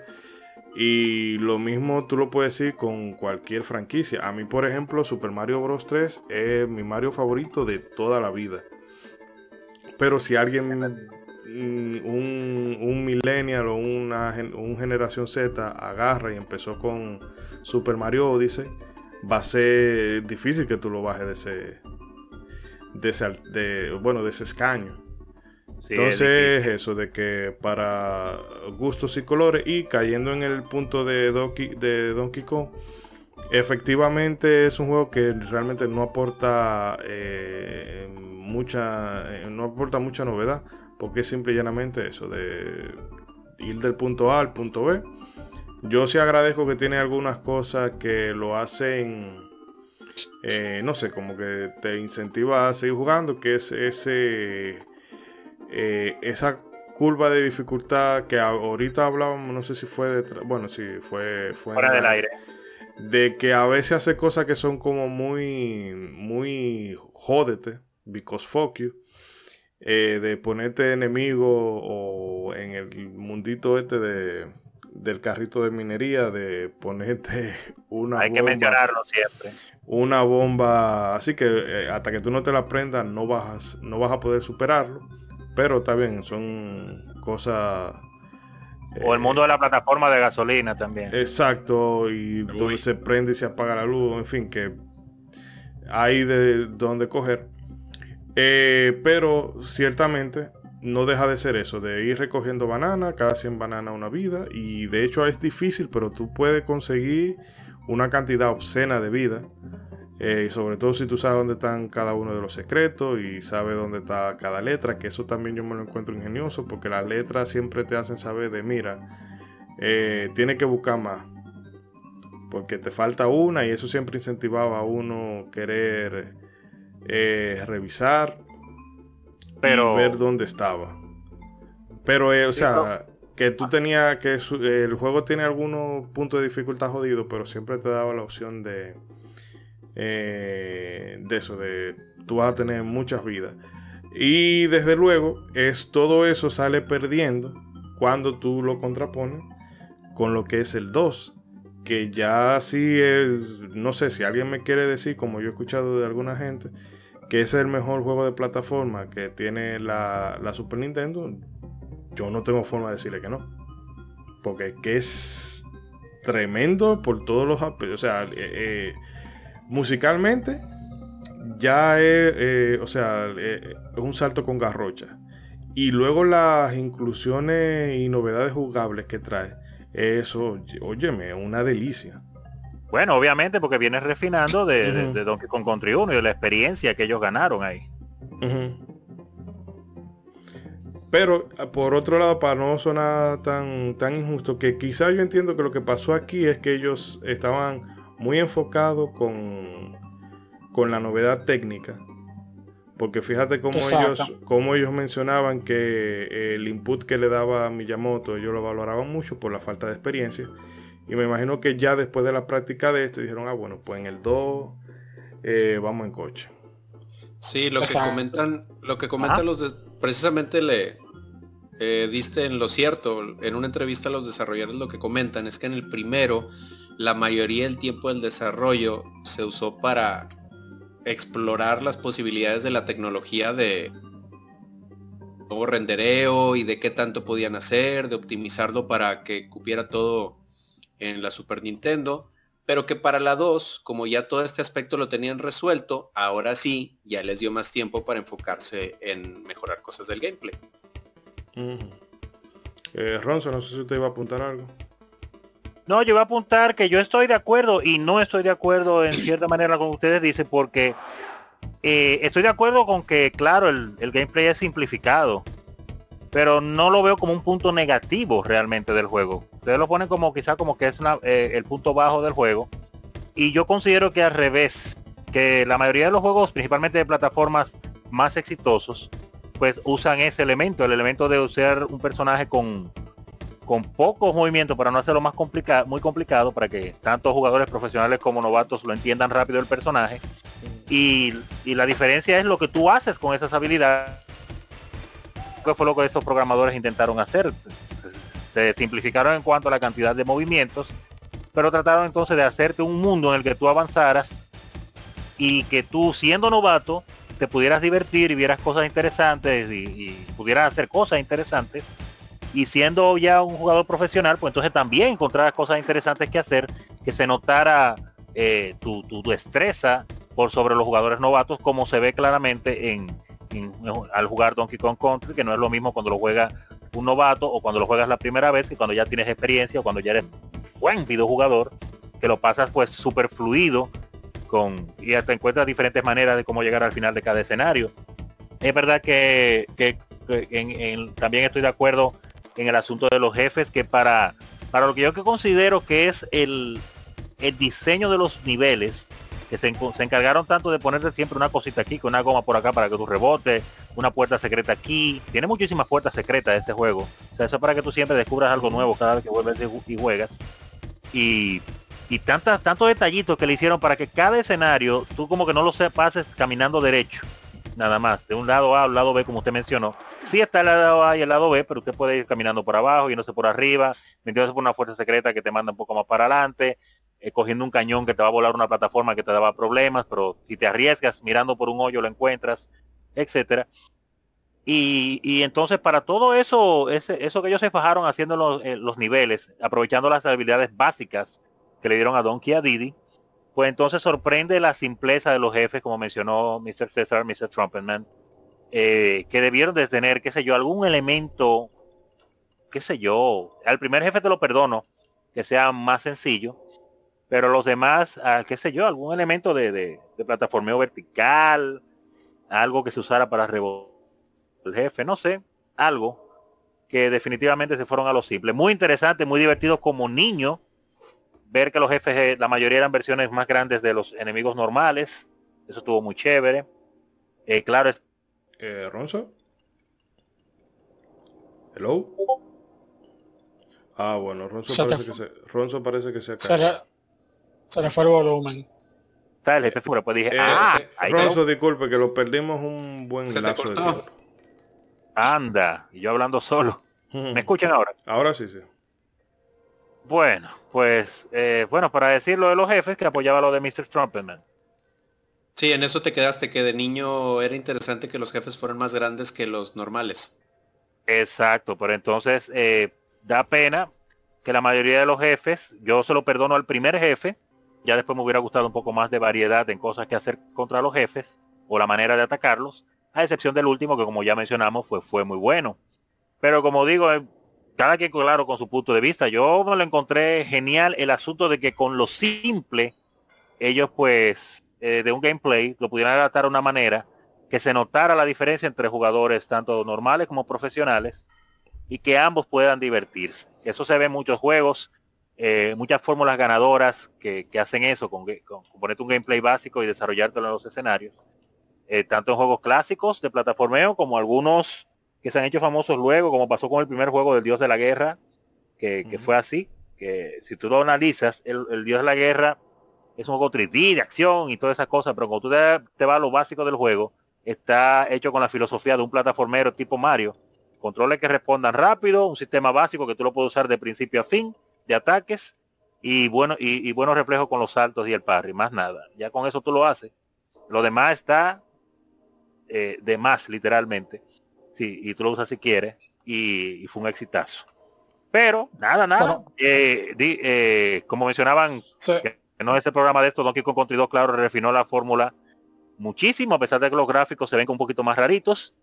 Y Donkey Kong Country 3 pues tiene muchísimos fans, a pesar de que tiene muchos haters también pero tiene muchísimos fans. A mí lo único que principalmente no me gusta de Donkey Kong Country 3 es el bebé. el bebé Kong. Eh, Dios mío, no sé el bebé. Yo, qué yo estaba pensando esa gente. insufrible para mí. Yo creo que ese fue el, punto principal para que a mí no me gustara. Hmm. Para decir, para decir algo más de la Donkey Kong Country 1, de por qué yo la considero sencilla, porque tal vez alguien diga por ahí, pero, pero Mario también es sencillo. Bueno, sí. no exactamente, porque Mario, tú tienes power-ups tú tienes la flor donde tú tiras bala básicamente, tú puedes volar. Eh, eh, sin embargo, en la parte 2 está el animal, el animal la araña, que básicamente tú disparas y también la puedes utilizar para crear plataformas. Está la cotorra con la que tú vuelas y también puedes disparar.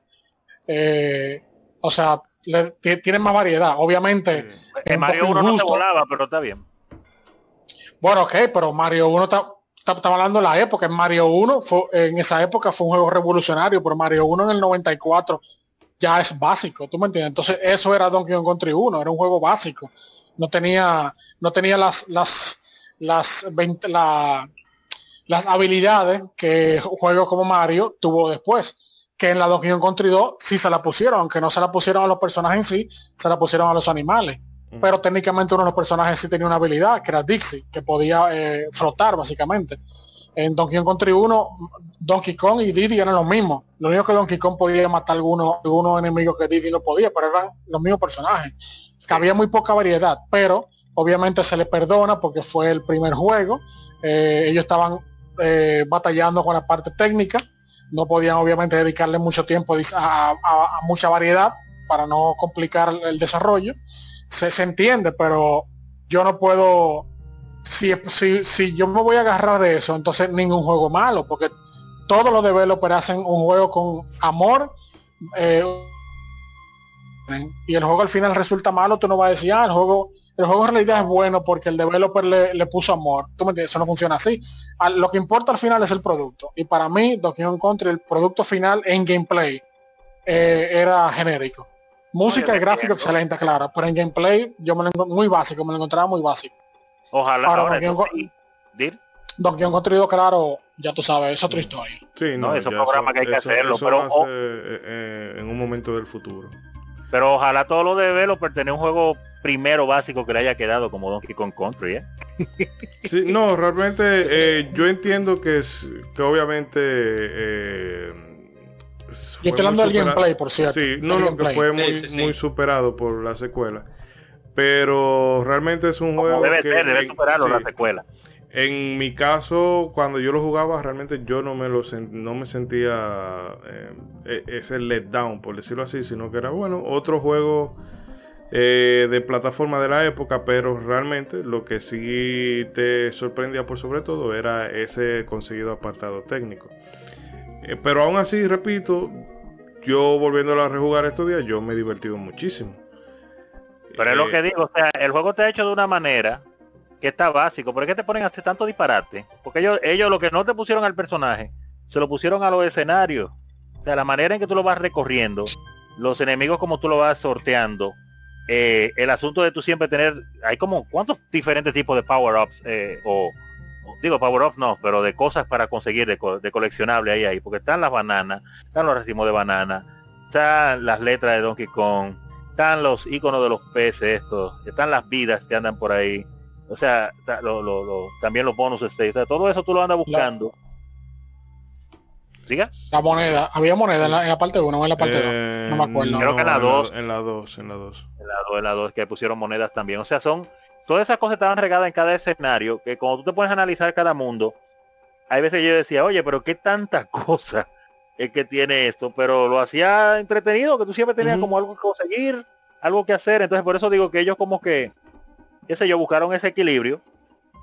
Bajamos por aquí, pero vamos a hacer los escenarios que haya siempre algo interesante que, esté sucediendo, que te mantenga enganchado. Pues no es correr, saltar y rodar. Mm. Sí, es que, bueno, también un, un, sello distintivo de los plataformeros de esa época y sobre todo de los plataformeros de Nintendo es que te dan esas opciones que lo mencionabas hace rato también, Rozo. O sea, o lo puedes pasar de corrido y simplemente cumplir con el juego o te puedes ir por los coleccionables, ir por el famosísimo 103%. Sí, ¿Cuál era? 103. Entonces, ahí es donde... Ahí 101. 101. 101. Sí, gracias. Eh, entonces, ahí es donde tú puedes escudriñar más el juego y sacarle más carnita. Entonces, que te digo, es algo muy distintivo de los, de los plataformeros de Nintendo. O sea que como jugador tú simplemente lo puedes pasar así nada más o puedes, te digo, desentrañarlo y, e irle descubriendo más cosas que, eh, te digo, eh, otra vez, agarrando el punto de, Rey, te digo, yo creo que como plataformero cumple. Porque también, digo, también para contrarrestar la, la, famosa frase de Miyamoto que, decían que él mencionó. La cara mentira. Yo, yo creo que yo creo que no es verdad, o sea, porque por más que un juego se oiga bien o se vea bien, si no lo puedes jugar bien, si a la hora de que lo controlas no se puede jugar bien, no lo vas a aguantar mucho tiempo. O sea, al siguiente nivel vas a decir, ¿y esto qué? O sea, vámonos, yo no voy a jugar esta cosa. Ah, y sin embargo, eh, o sea, era como lo decían, o sea, todo ese gameplay que cumplía estaba bien, bien envuelto, tenía una envoltura muy bonita. Entonces, eh, digo, por, sí se veía bien, pero el mismo gameplay básico pues te hacía seguirlo disfrutando. Digo, tampoco era algo que te, que te fastidiara o que te chocara, digo, en, ese mm. aspecto. Sí. Bueno, recuerden que yo no he dicho, yo, no he dicho que el gameplay sea malo, dije que es básico. No, es correcto, es correcto. Por eso te digo que estoy de acuerdo contigo al mismo tiempo, solo que mi punto de vista es que no es un letdown, pero estoy de acuerdo, estoy de acuerdo que es el, el todo el mundo puede estar de acuerdo en que de todos los apartados que tiene ese juego, el más flojo, el jugable y aún así, eh, como que sé yo, que tú llegas a tu casa con notas 100 en matemáticas, 100 en sociales, 100 en naturales y sacaste un 70 en religión. Entiendo. Como quiero buen estudiante, sí, tiene que Yo diría que los jefes. Yo estoy con Tropeman en ese asunto. Yo creo que los jefes es el punto más bajo realmente. Bueno, sí. Bueno, pero digo ahí empacándolo en, en, el área jugable, sí. Pero realmente como usted dice que tiene que el tema de que también que tú tienes, tiene los barriles, eh, que si tiene un carrito, que si tiene plataformas móviles, que si tiene eh, a veces el clima, que Dios mío, eso, eso de la montaña sí se ve brutal cuando cae la nevada. Que entonces luego ah, en tu pantalla se limpia, pero en el, en el del fondo todavía se ve. Y luego, cuando termina, tú puedes ver el panorama en el fondo, que es un poco lo que pasa como cuando hay lluvia por acá. Que entonces tú ves la lluvia como viene desde lejos, o si está en el otro lado, puedes ver eh, la lluvia como, cómo se acerca. va avanzando. Exacto, que eh, es, un detalle pendejo, pero tú te das cuenta de que fue muy bien pensado. Eh, los escenarios están llenos de detalles así que en, que en ese tiempo me parecieron interesantísimos y, que se lo ocurrieran y lo lograran hacer y todavía se ven bien porque te menciona ese eso del asunto de la lluvia, cuando usted topa el primer mundo con la lluvia, lo bien que se ve y el de la nieve. Entonces, precisamente en el mundo de la lluvia, la primera vez que lo vi, me pareció tan bien hecha la transición cuando usted llega al final del mundo y la lluvia entonces se, se, va, termina de llover y, y entonces se aclara porque ya va saliendo el sol. Y quedó como tan naturalmente hecho eso, y más para uno que vive en un país tropical, Dios mío, que yo dije, wow, pero qué bien le quedó. Lo mismo con el mundo de la nieve, el mundo de la, los diferentes mundos oscuros que hay ahí eh, le pusieron también un toque adicional interesante, porque hay algunos que las luces se van apagando y tienes que encenderlas. El mundo en el que va la cotorra cargando la, la luz. Lámpara. la lámpara, que entonces ese giro, ese detalle tan interesante que le pusieron de cuando ella gira, cuando tú cambias de un lado para el otro, que ella gira, que el flash le da a, la, a lo que supuestamente es la cámara, que somos nosotros que lo estamos mirando. Y si tú cambias mucho de un lado para otro, pues entonces tú mismo te estás dando flashazos, deja tu loquera. Ahora mismo eso sería un problema porque causaría epilepsia. Eso le iba a decir, que eso, eh, cualquiera que tenga una predisposición genética a la epilepsia, bueno, está jodón. No, y se, Pero en ese, tiempo no lo tenían tan presente porque no sabía. Pues, hasta que no ocurrió lo de Pokémon, a todo el mundo se lo daba igual. No, y de hecho se removió para la versión, para las versiones del CNES Mini y del Nintendo Switch Online. Ese oh. detalle lo removieron ah, precisamente para evitar la, para cuidar a la gente fotosensible. Mm. Ah, no sabía qué bien que lo hayan hecho. Es un detalle como que era muy, muy bien para uno que, que no tiene esa sensibilidad. Tres, excelente, pero entiendo sí que eh, no dejaría disfrutar del juego a personas que lamentablemente tienen fotosensibilidad. Pero son detallitos, detallitos aquí y allá, sí. que, que, demuestran que, que, que, ellos tenían muchas cosas en la cabeza, a pesar de todo el trabajo que tenían, pero eh, eh, hicieron, hicieron un trabajo de verdad increíble. Y, y a, hablando, siguiendo hablando de eso de los gráficos, eh, lo que mencionaron tú mismo César al principio indicaste, o no sé si fue dentro o fuera del aire, a cementar a, Nintendo eh, como, como la, reina definitivamente de, los 16 bits y, a demostrar que Super Nintendo eh, tenía para, para competir con cualquier consola más fuerte porque e, este nivel de gráficos que crearon, que obviamente es la parte que más llamó la atención inicialmente, eh, pues era algo que, no se veía así bien ni siquiera en otras plataformas, tan normal, tan fluido, tan bonito. Muchas personas lo ven en televisores de ahora y lamentablemente los televisores de ahora muchas veces no están hechos para ver los juegos viejos y se ven más píxeles de la cuenta, pero antes como que no se veían tanto los píxeles por el asunto de los CRT. Creo que la tecnología de televisor era diferente y estaban ahí, pero no se notaban como tan a las claras, como cuando tú lo ves en una televisión de ahora, LCD, alta definición, etcétera. Que ahora sí como que se ven como súper clarísimos los. Pero antes se veía todo más fluido en los DRT. Y eso era impresionante. Entonces tú veías otras consolas eh, luchando trate de tecnología supuestamente más fuerte, gráfica, pero que se veía como fea, como los gráficos como, como cortados, poco frame rate. Y, y la manera que este equipo de Rare, de Rare, lograron hacer que este juego se viera fluido, usando todo eso, toda la tecnología que utilizaron y cómo comprimirla para meterla en un Super Nintendo. Y que todo se viera como smooth, como tranquilo, como que progresivo. Oye, eh, los enemigos también, todo. Porque hay juegos que los personajes que tú manejas se ve bien y los enemigos fatales. Y en Donkey Kong, diga. No, digo, nada más como rápido, digo, es realmente es un logro técnico de la época. un lograzo. Y que lo que comentaba hace rato Rey, de lo que le pasó de que él lo ve y dice, oye, pues esto es del, esto es de otra consola. del juego, ellos lanzan las imágenes, no me acuerdo si, no me acuerdo qué presentación fue, pero lanzan las imágenes y la, toda la gente creía que estaba viendo, ah, mira, es lo que viene para el Nintendo Ultra 64, que en ese momento era como estaba promocionando la consola.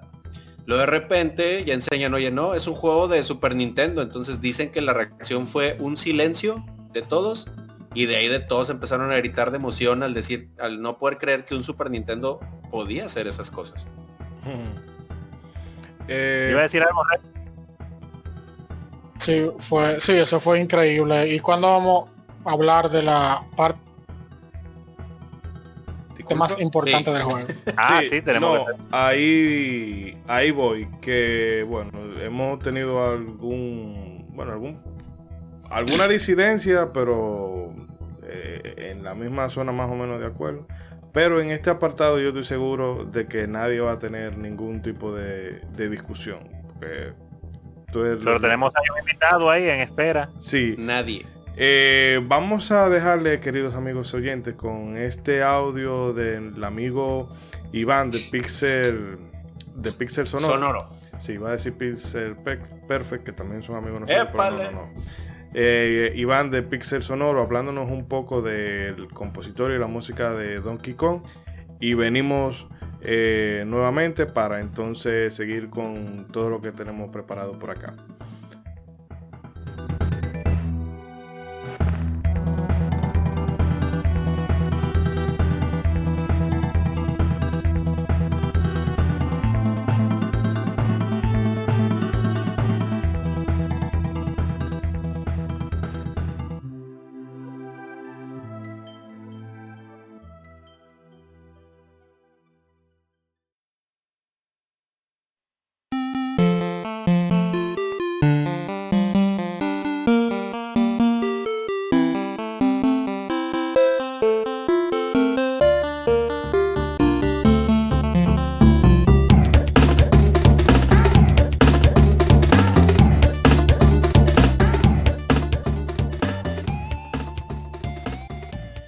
Extraña historia de David Wise, compositor de la música de Donkey Kong Country, pasa porque casi durante una década fue el único músico en Rare desde 1985, año en que se unió a la desarrolladora después de que los hermanos Stamper le descubrieran en la tienda de música en la que trabajaba realizando demos para vender sintetizadores Yamaha CSX y desde entonces se encargó de la música de juegos como Time Lord o A Nightmare on Elm Street, pero también de los juegos de la saga Battletoads a partir del año 1991 en el que salió la primera entrega.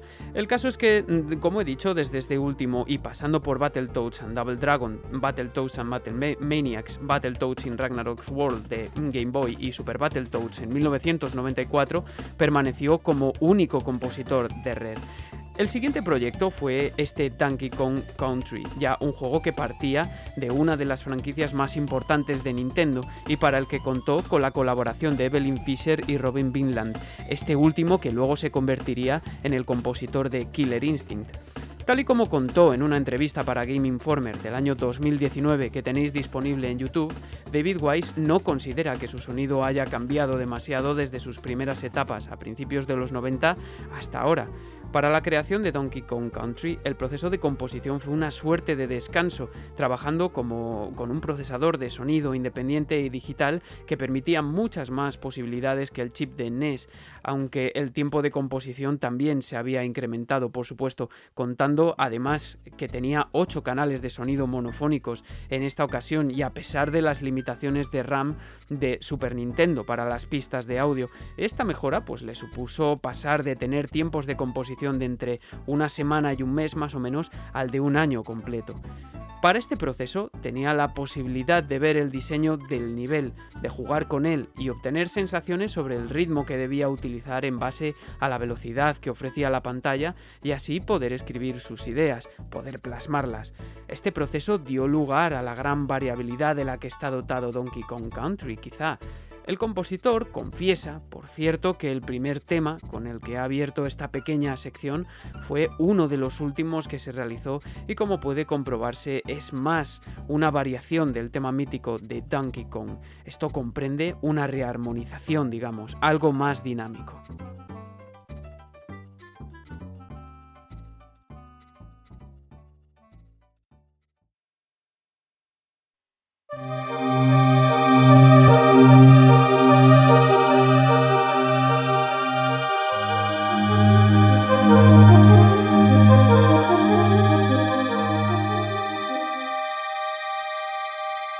Caso es que, sin demasiado contacto previo con el juego, me han impresionado algunos temas ambientales, principalmente de Donkey Kong Country, pero también de Country 2, por su densidad armónica y ese misticismo que desprenden. Esto me sucedió con el tema que estamos escuchando, Aquatic Ambience, en el que el compositor invirtió nada menos que cinco semanas de tiempo de composición y materialización, porque fue uno de los más difíciles de llevar a cabo tecnológicamente y principalmente, más en concreto, la línea de bajo, que por cierto, la melodía del tema es realizada por un saxofón sintetizado, curiosamente, que si no lo dice él, yo ni me hubiese enterado. Aquatic Ambience se trata sin duda de un tema armónicamente muy poblado, marca del compositor, con acordes densos, con un ritmo armónico lento y que pasa de un acorde a otro de tal forma que no se percibe apenas el cambio debido a la suavidad de su técnica, lo que le confiere una profundidad y una suspensión tal que los toques minimalistas del tema, en conjunción con esta suspensión, dotan a la melodía de un efecto casi dramático, pero muy colorido y emotivo, que se percibe como una sucesión eterna de sonidos sin una dirección clara. Puede escucharse casi el bamboleo del agua con todos estos elementos, y para ello cita como inspiraciones, entre otros, nada menos que a Jean-Michel Jarre o a Gary Newman, como dos de los baluartes del sonido sintetizado. Lo que he dicho, marca total de la casa, al igual que su eclecticismo en las composiciones y su espectacular manejo de la percusión y de los membranófonos en concreto, como los tambores, los bongos, las maracas, las congas, con una clara inspiración de la música africana y latinoamericana, según el propio compositor. No obstante, y con esto termino, me ha resultado fascinante la forma en la que en algunos temas David Wise introduce melodías fijas que se repiten, un recurso muy minimalista sobre acordes mayoritariamente densos caracterizados por esa armonización tan suave de la que hablaba antes. Escuchad por ejemplo este fragmento de eh, Sticky Brush Symphony de Donkey Kong Country 2.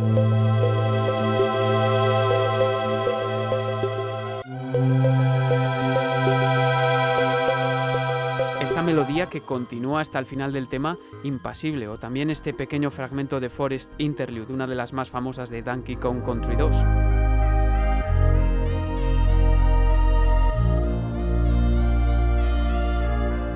Maravilloso, ¿verdad?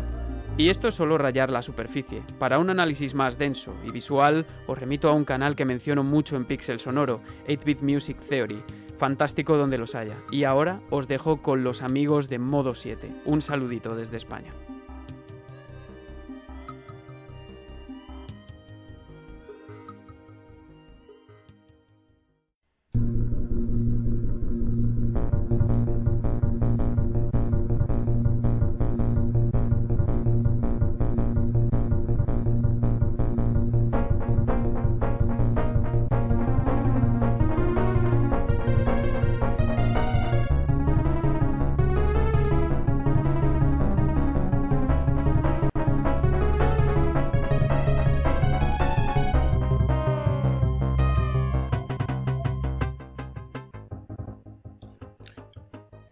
Nuevo un millón de gracias al amigo Iván, que realmente, como dirían en España, hostia, eh, se lo ha currado el, tío. Entonces, eh, bueno, nos armó un mini podcast como quien no quiere la cosa y además de que, eh, me, quitó un gran, un gran apartado del guion que no tuve que trabajar. Pero bueno chicos, yo creo que en eso sí estamos todos de acuerdo de que lo que hizo David Wise eh, en ese juego fue sencillamente brutal. Sí, claro, claro. Pero le gustó recostarse ahí de Iván, ¿eh? No tuvo que investigar esa parte. Qué lindo, ¿eh? O sea, ¿cómo es? Usted lo pide amablemente y ya. Ah, bueno, mira. Dos horas menos de, de ley. De trabajo. Y teclear. Tenía que currárselo también, tenía que currárselo también para confirmar y... ¡ah! no, pero está bien, está bien. De verdad que Iván eh, le quedó excelente eh, eh, ese mini podcast prácticamente ahí con esa información tan importante, la selección obviamente muy buena de las canciones. Había que tirar eh, Aquatic Ambience ahí, ¿sabe? Mm. Obligado. Eh, había que hacerlo. Y hay que decirlo que, que hay genios, y hay genios. Y, ese muchacho David Wise, ese señor, claro está. Eh, como menciona él, que lo descubrieron en una tienda haciendo samples para vender otro tipo de aparatos. Y dijeron, oye, pero tú tienes talento. Vamos, ven, ayúdanos aquí a ver qué es lo que y lo, lo de, de, los programadores, del mundo de los videojuegos, lo diferente que era en ese tiempo. Que como él menciona, David Wise se unió a Rare, ¿verdad? Y se puso a hacer eh, la música, los sonidos, casi todos los juegos él solo, prácticamente. Sin problemas, tranquilo. Y que él le daba para allá y no tenía problema y no evaluaba que, que, que, que si yo, que, que si yo cuánto, que si que si necesito más gente, que ya yo, soy una estrella que he trabajado en 20 juegos. No, no, no, no, no. Él hacía su trabajo y punto, y le daba para allá con el mismo amor, le daba todos los juegos. Y, la verdad que, que, es un genio el hombre. Es un genio. Trajo unas cosas, unas sinfonías, unas músicas que se han quedado grabadas de diferentes juegos, pero claro, ya estamos hablando de Donkey Kong Country, que se han quedado grabadas en el corazón de muchas personas. un éxito y gracias a Iván por ese excelente audio. Bueno, y también de paso reconocer el trabajo de Evelyn Fisher, que también metió la mano ahí con algunos temas. Aunque después vimos que cuando la dejan sola, como pasó en el 3, eh, bueno. No tiene los mismos resultados. sí, no es la. Pero bueno. No, pero espérate, Donkey Kong 3 tiene música muy buena. No mejor que la 2, pero muy buena. Mm. Yo lo que veo como un poquito más cartoon. Que, no es mala, o sea, no es mala, pero es, eh, no sé. Para de donde venía, sí. para de, de donde venía, y qué tal el detalle. Bueno, mire, yo no sé, yo no sé si tú has jugado la Donkey Kong Country 3 entera, o si has escuchado el soundtrack entero. La primera, la canción del primer mundo sí es cartoon y es una canción que suena estúpida y ridícula, igualito que el personaje de Kiddy. Ahora, la música del mundo de agua, esa música da miedo la música del mundo de los de, de, los árboles que de una sierra como que va subiendo. Esa música es increíble. La música de la montaña excelente. La música del río excelente. Mira muy buena. Y hablando de esa hablando de eso para como lo mencioné anteriormente pero para el que no lo sepa que la Donkey Kong Country 3 de Game Boy Advance tiene un soundtrack completamente diferente al de la Super Nintendo porque David Wise nada más tuvo como seis semanas para hacer la música del juego y como el Game Boy Advance no tenía y recrear el estilo de la música de la Super Nintendo en el Game Boy Advance en ese tiempo se le iba a ser imposible. Él lo que hizo fue un soundtrack nuevo eh, que tiene también varias músicas excelentes que probablemente nadie ha escuchado de él. Mm. Realmente porque la versión más famosa es la de Super Nintendo.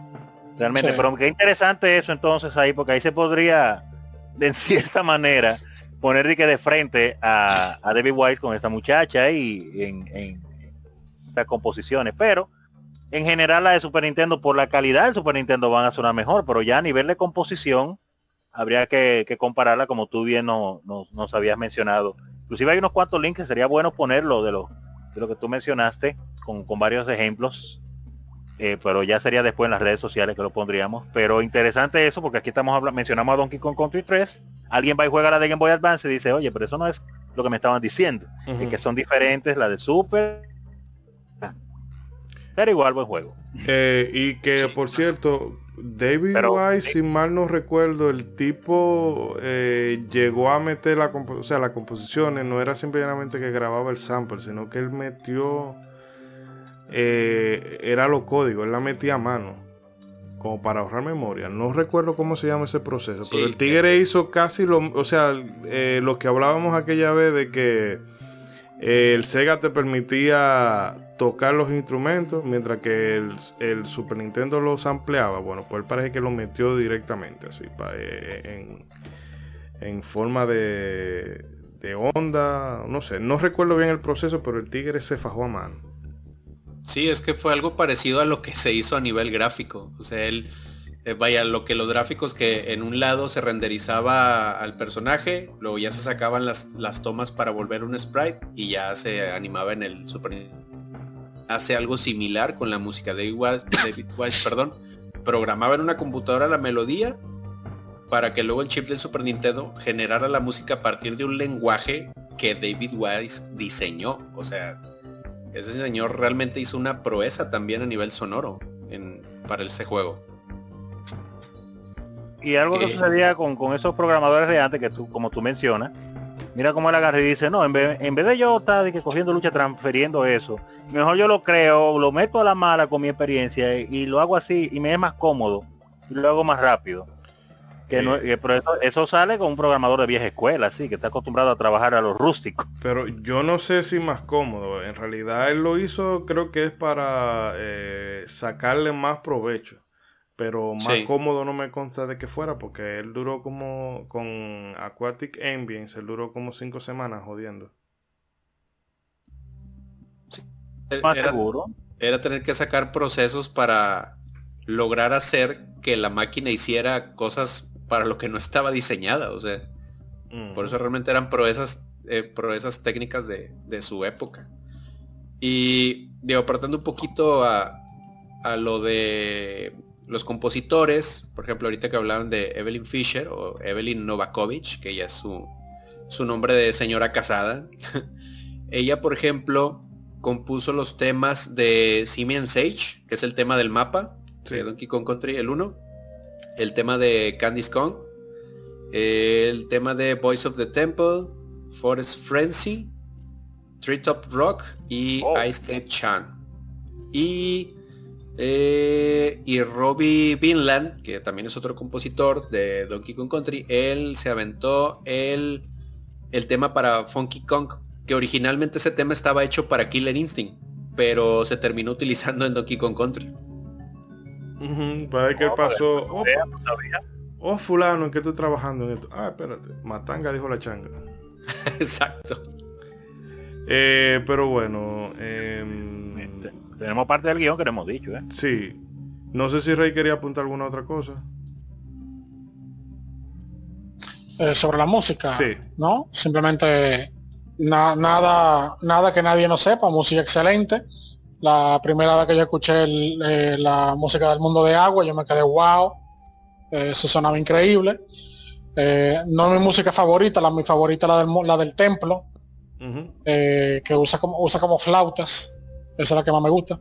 Pero la música es excelente.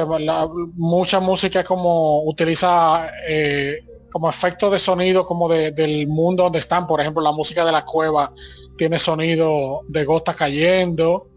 Eh, y cosas así que como que integran integran los sonidos que tú escucharías en un lugar así lo integran en la música eh, eso estuvo excelente una música que se podría llamar New Age como música como tipo Enya tipo Vangelis Ambient que, no que también que también utilizó mucho el, el género de ambient. Exacto, sí, como música ambiental, entonces con una buena melodía, porque no era solamente música ambiental, tenía su melodía, que excelente, eh, que inclusive la, influencia de, de Vangelis eh, en, David Wise es tanta que en Donkey Country 2 hay una, la música del mundo de hielo es copy-paste de una música de, de Evangelis del Polo Norte. Eh, David Weiss en una entrevista explicó que, que esa, esa música no...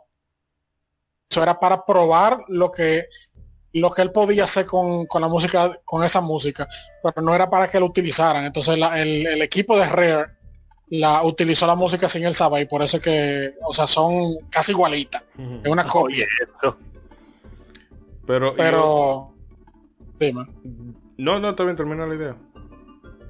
No, nada, simplemente que la música excelente, la música del último jefe, eh, como empieza, empieza la, la, la, muy bonito y después se convierte en una era metálica increíble. Eh, en la música, mira, yo ese juego lo jugué tantas veces, fue por la música.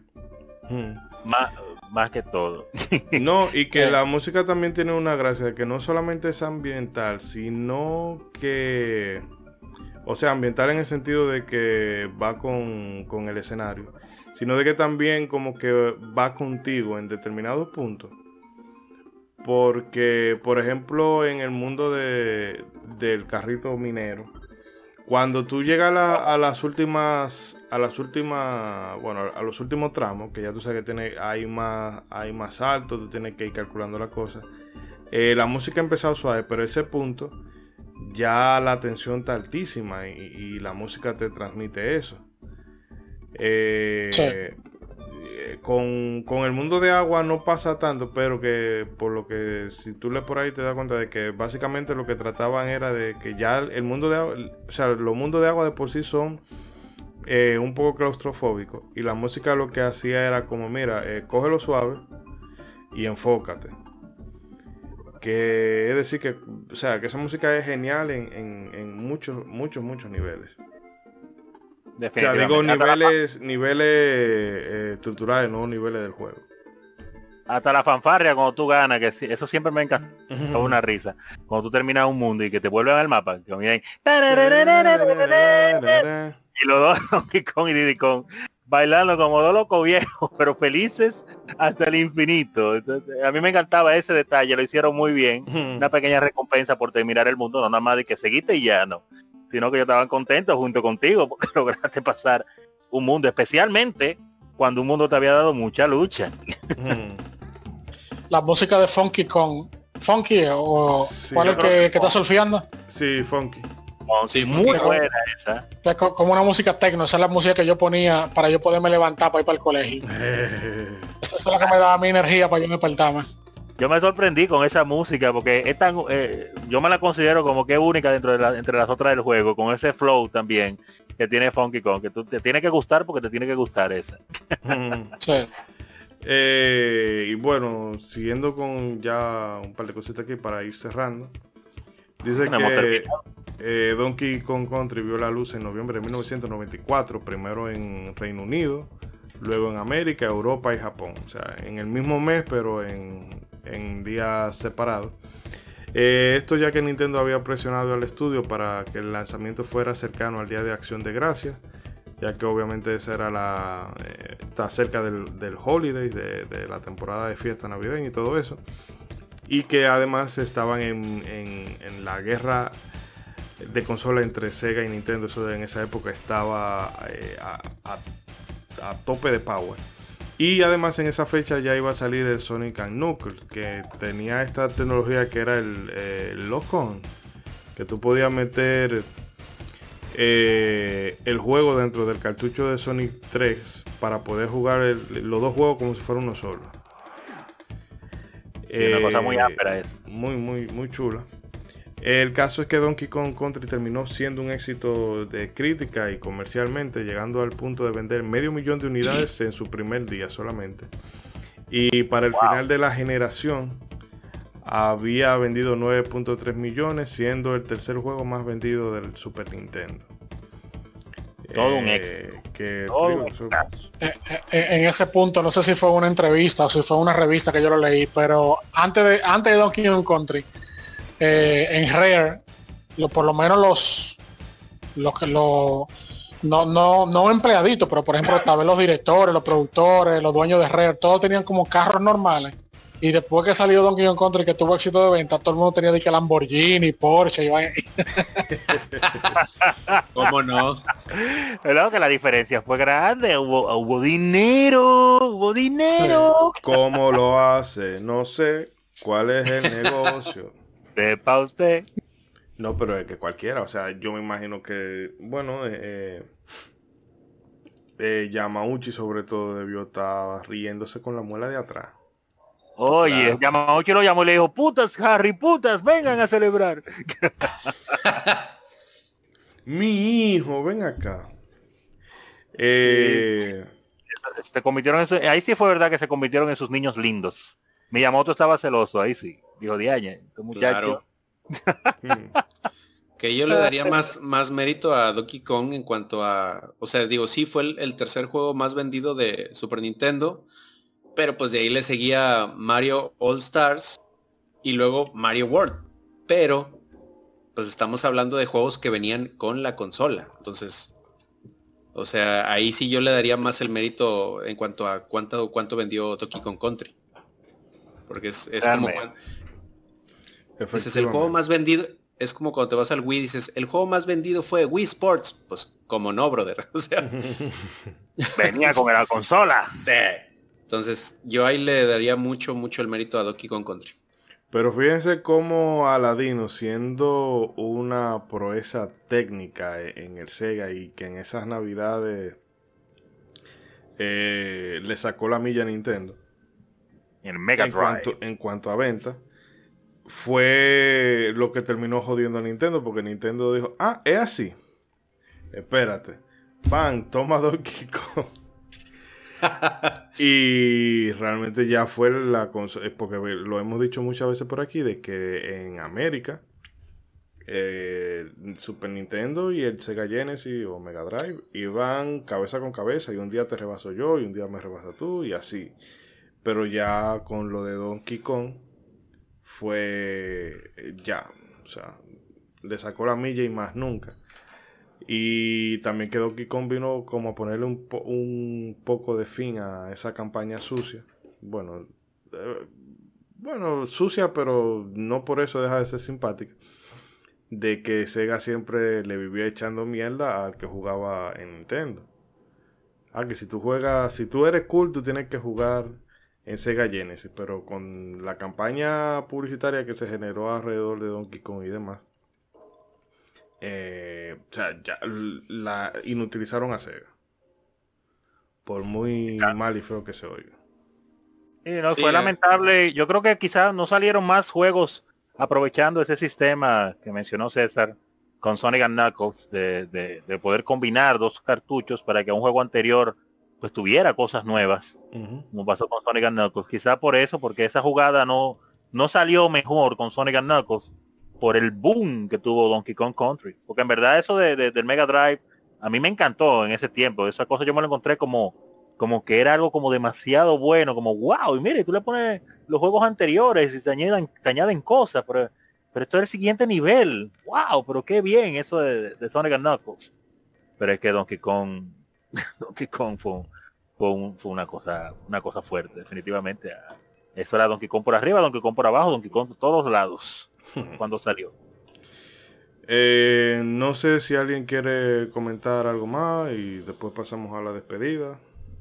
No, pues de lo que comentabas de la de que ahí Nintendo aprovechó para devolverle una que otra a Sega en cuanto a la publicidad. Hay un comercial de Donkey Kong Country para televisión en el que eh, literalmente salen las frases, este, no es algo de 32 bits, ni es CD-ROM. Hay accesorios de 32X. o sea, ahí, Nintendo aprovechó para devolvérselas todas a, Sega y a tirarle un poquito a Sony también. Claro. Realmente. No es que puso la industria en hack y la gente dijeron, wow, pero es que no podemos con el Super Nintendo, ¿eh? Porque ¿qué es esto? Porque que en verdad ya aparecer a Super Nintendo como una consola más fuerte, fuerte que todo lo que había en el medio.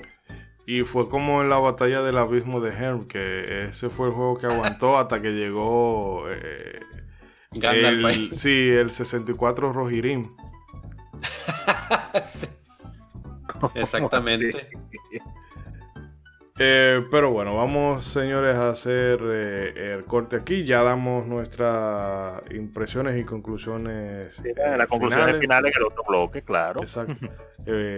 y bueno, muchas gracias a todos. Olviden, no olviden suscribirse, comentar. No sé si quieren eh, bueno, miren el debate que se armó aquí de si ustedes consideran que la jugabilidad, si la jugabilidad de, Donkey Kong, perdón, que ya estamos mal, que la jugabilidad de que la jugabilidad de Donkey Kong si es básica, si ustedes se encuentran que realmente fue, fue correcta, no sé, debatan y déjennos saber sus impresiones.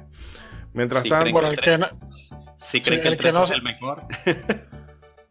eh, sí, eh, que para el que no se haya suscrito, para explicarle algo, miren qué sucede con el endemoniado algoritmo, que si mucha gente escucha el podcast sin suscribirse, el podcast, el algoritmo, lo puede eh, recomendar, pero recomienda ese podcast, pero no recomienda los otros podcasts del canal. Mientras que si, mientras que si mucha gente se suscribe, entonces el algoritmo recomienda todos los podcasts de ese, de ese canal. Entonces por eso es que es tan importante que se suscriban para uno, porque así el algoritmo le da más publicidad al, producto que uno, que uno publica. Efectivamente. Y bueno, ya he explicado toda esta parte de meta podcasting. Vamos al corte y venimos con las despedidas. ¡Mueva!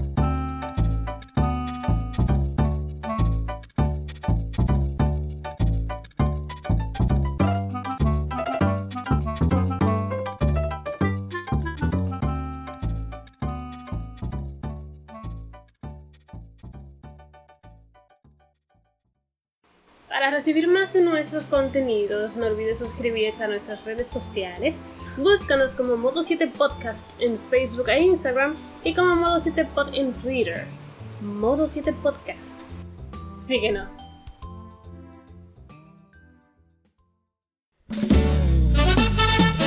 Poderoso caballero es el buen dinero. Un funcionario fue señalado por corrupción. Un hombre serio, intelectual, ahora resulta controversial. Ay, es que la ambición lo tenía cegado. Camarón mientras más tenía, más quería y quería. Y tenía el hombre Y bien, queridos amigos, llegamos al final del programa. Y bueno, siendo un programa de Donkey Kong, no es verdad que vamos a dejar pasar la oportunidad de hacer una referencia al baile del mono de Wilfrido Vargas. Eh, Ronzo, bueno, despida, denos sus conclusiones sobre Donkey Kong y su opinión final. Bueno, conclusiones que ya que para este podcast, después de tantos años de haber salido ese juego, llego a la conclusión de que sigue siendo un gran juego, merecedor de todas las, las cosas que se han dicho de él buenas, definitivamente, porque a, a pesar de tantos años todavía me divertí volviéndolo a jugar. Todavía me parecen muy buenas sus gráficas, a pesar de que no se ven igual de bien en los televisores de ahora, pero se ven bien como quiera. Y es recomendable ahora que está nuevamente disponible gracias a, la, consola virtual de Nintendo. Mucha gente lo puede aprovechar y volverlo a jugar y, y nada, me parece un excelente juego. La música obviamente, eso sí no se pone para nada viejo, sigue siendo muy buena y 100% recomendado definitivamente. Y tenemos que hablar después de las continuaciones para después de, eh, tirar el, ¿cómo que se llama la encuesta? De cuál es mejor, la Donkey Kong Country 1, la 2 o la 3, pero eso es otro tema de otro podcast. Agradecer a las personas que nos han escuchado y nos han soportado. Y nada, nada, seguimos aquí en modo 7. Continúe usted, Rey, te iba a decir algo. Eh, no, todo lo que tú dijiste, más que no se enoje nadie, nadie conmigo por decir que el gameplay es es, básico. No, no, no, todos tenemos derecho a tener otra opinión. Y te digo, yo estoy de acuerdo contigo. Yo creo que dije que no lo veo como algo de, que le baja, sino que es algo que le complementa. Pero estoy de acuerdo y... Pero eh, si al que no le gustó, pues no se preocupe, que aquí somos eh, abiertos. Pónganos en los comentarios y lo digo en el próximo programa. Sí, porque realmente no hay. Yo entiendo que si una gente no está de acuerdo contigo, bueno, pues se discute y si tú entiendes que realmente ese tema es demasiado sensible para ti, para tú discutirlo, pues simplemente ignora. No como el doctor Heredia, ¿verdad? No lo hacemos sí, sí, no después te ve haciendo un video diciendo, no, que eh, Rey es, ¿cómo era? Enano mental, una cosa por el estilo. Sí, se pasó. Pero vamos a dejar ese tema. Bueno, si dejemos a Heredia ahí. Eh. tranquilo, que ha tenido demasiado meme esta semana. eh, nada, Racing, ¿no quieres agregar más nada? Entonces le doy el paso a César.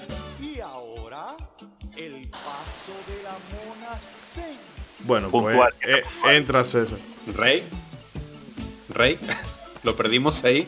No, está ahí, está ahí, está bien. Parece que un hater, un hater, fue a su casa y le dijo, ah, entonces tú estás, hablando, estás hablando miel de Donkey Kong, véndemelo en la cara. Ya lo secuestró. Él dijo que estaba bien ahí. Bueno, voy yo entonces. No, pues nada más. Eh, Ah, te cortaste, Rey. No te escuchamos. pura estática. Te escuchó pura estática y no se dio tu comentario. Rey. No me oye. Ahora sí. No sé, literalmente te, te aventaste como Forrest Gump de y esto es lo que pienso de la guerra de Vietnam.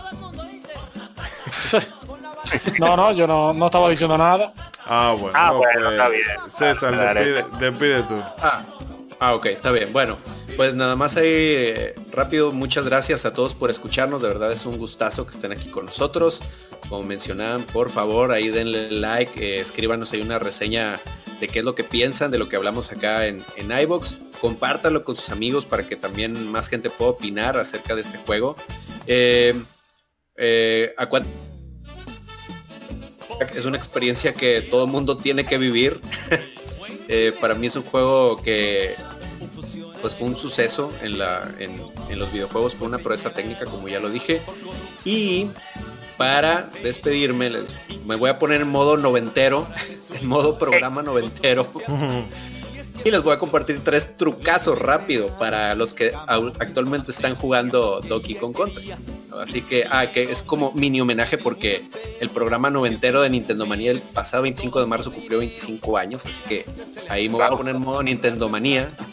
Y ahí les va, ahí les van tres trucazos si a diferencia de Rey y de mí, tú no piensas que el juego está tan básico, dices, no, no, no, fácil, mis polainas, está muy difícil. Bueno, ahí tengo un truco para pasar con 50 vidas el juego. Te vas a la pantalla de selección de archivo, te pones en la opción, eh, seleccionas la opción de borrar juego o erase game, y ahí vas a presionar B, A, R, R, A, L, para que empieces con 50 vidotas y te lo pases bien.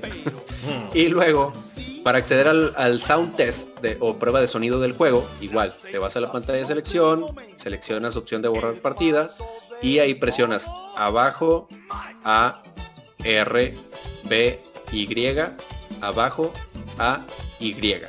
Entonces empieza el, el sound test y para cambiar de canción le oprimes a select. Y para poder acceder a cualquier nivel bonus de los animales, eh, igual te vas a... Ah, esta es en la secuencia inicial donde aparece Cranky Kong este, tocando la melodía clásica de, del Donkey Kong. Eh, durante esa secuencia tienes que presionar abajo, Y, abajo, abajo, Y y vas a poder seleccionar todos los bonos. Así que ahí, les, ahí se los dejo de, regalo. Así que cuídense mucho, muchas gracias por acompañarnos y esperamos verlos en el próximo programa de modo 7. Así que el mes que viene vamos a venir bastante cargadito con los bueno, los dos programas van a ser compilatorios de diferentes temáticas, pero estén atentos. Eh, por aquí esto es todo. Quiero agradecerle a todos quienes han estado, bueno, desde el principio. También les recordamos nuevamente, suscríbanse, dejen comentarios, dejen like, compartan. Eh, mientras más lejos llegue, mejor. Y definitivamente Donkey Kong hemos hablado mucho de él y siento que decir cualquier otra cosa ya sería llover sobre mojado, pero es un grandísimo juego. A pesar de que en algún apartado pueda tener cierta, cierta falencia, pero que no por eso quiere decir que sea tan garrafal. y que extendió la vida útil de una consola que fácilmente pudo haber sido devorada por su competencia. Eh, pero nada, eso es todo por esta noche y recuerden, hagan bien y no miren a quién. El paso de la mona Nos vemos. Hasta la próxima. Hasta la próxima. Y como los gorilas. Te lavaste la cara y el mono no. Te lavaste la cara y el mono no. Un paso bien simpático. ¿Qué te pasa El ustedes? paso del mono dudoso. No podía, no podía desperdiciar oportunidades. No, no, pero bien, bien. Yo no me acordaba de la cancioncita, pero cayó perfecta, cayó perfecta. Me imaginé bailando la canción. Pero baile, baile el paso del mono dudoso. No, el paso del mono dudoso no lo bailo.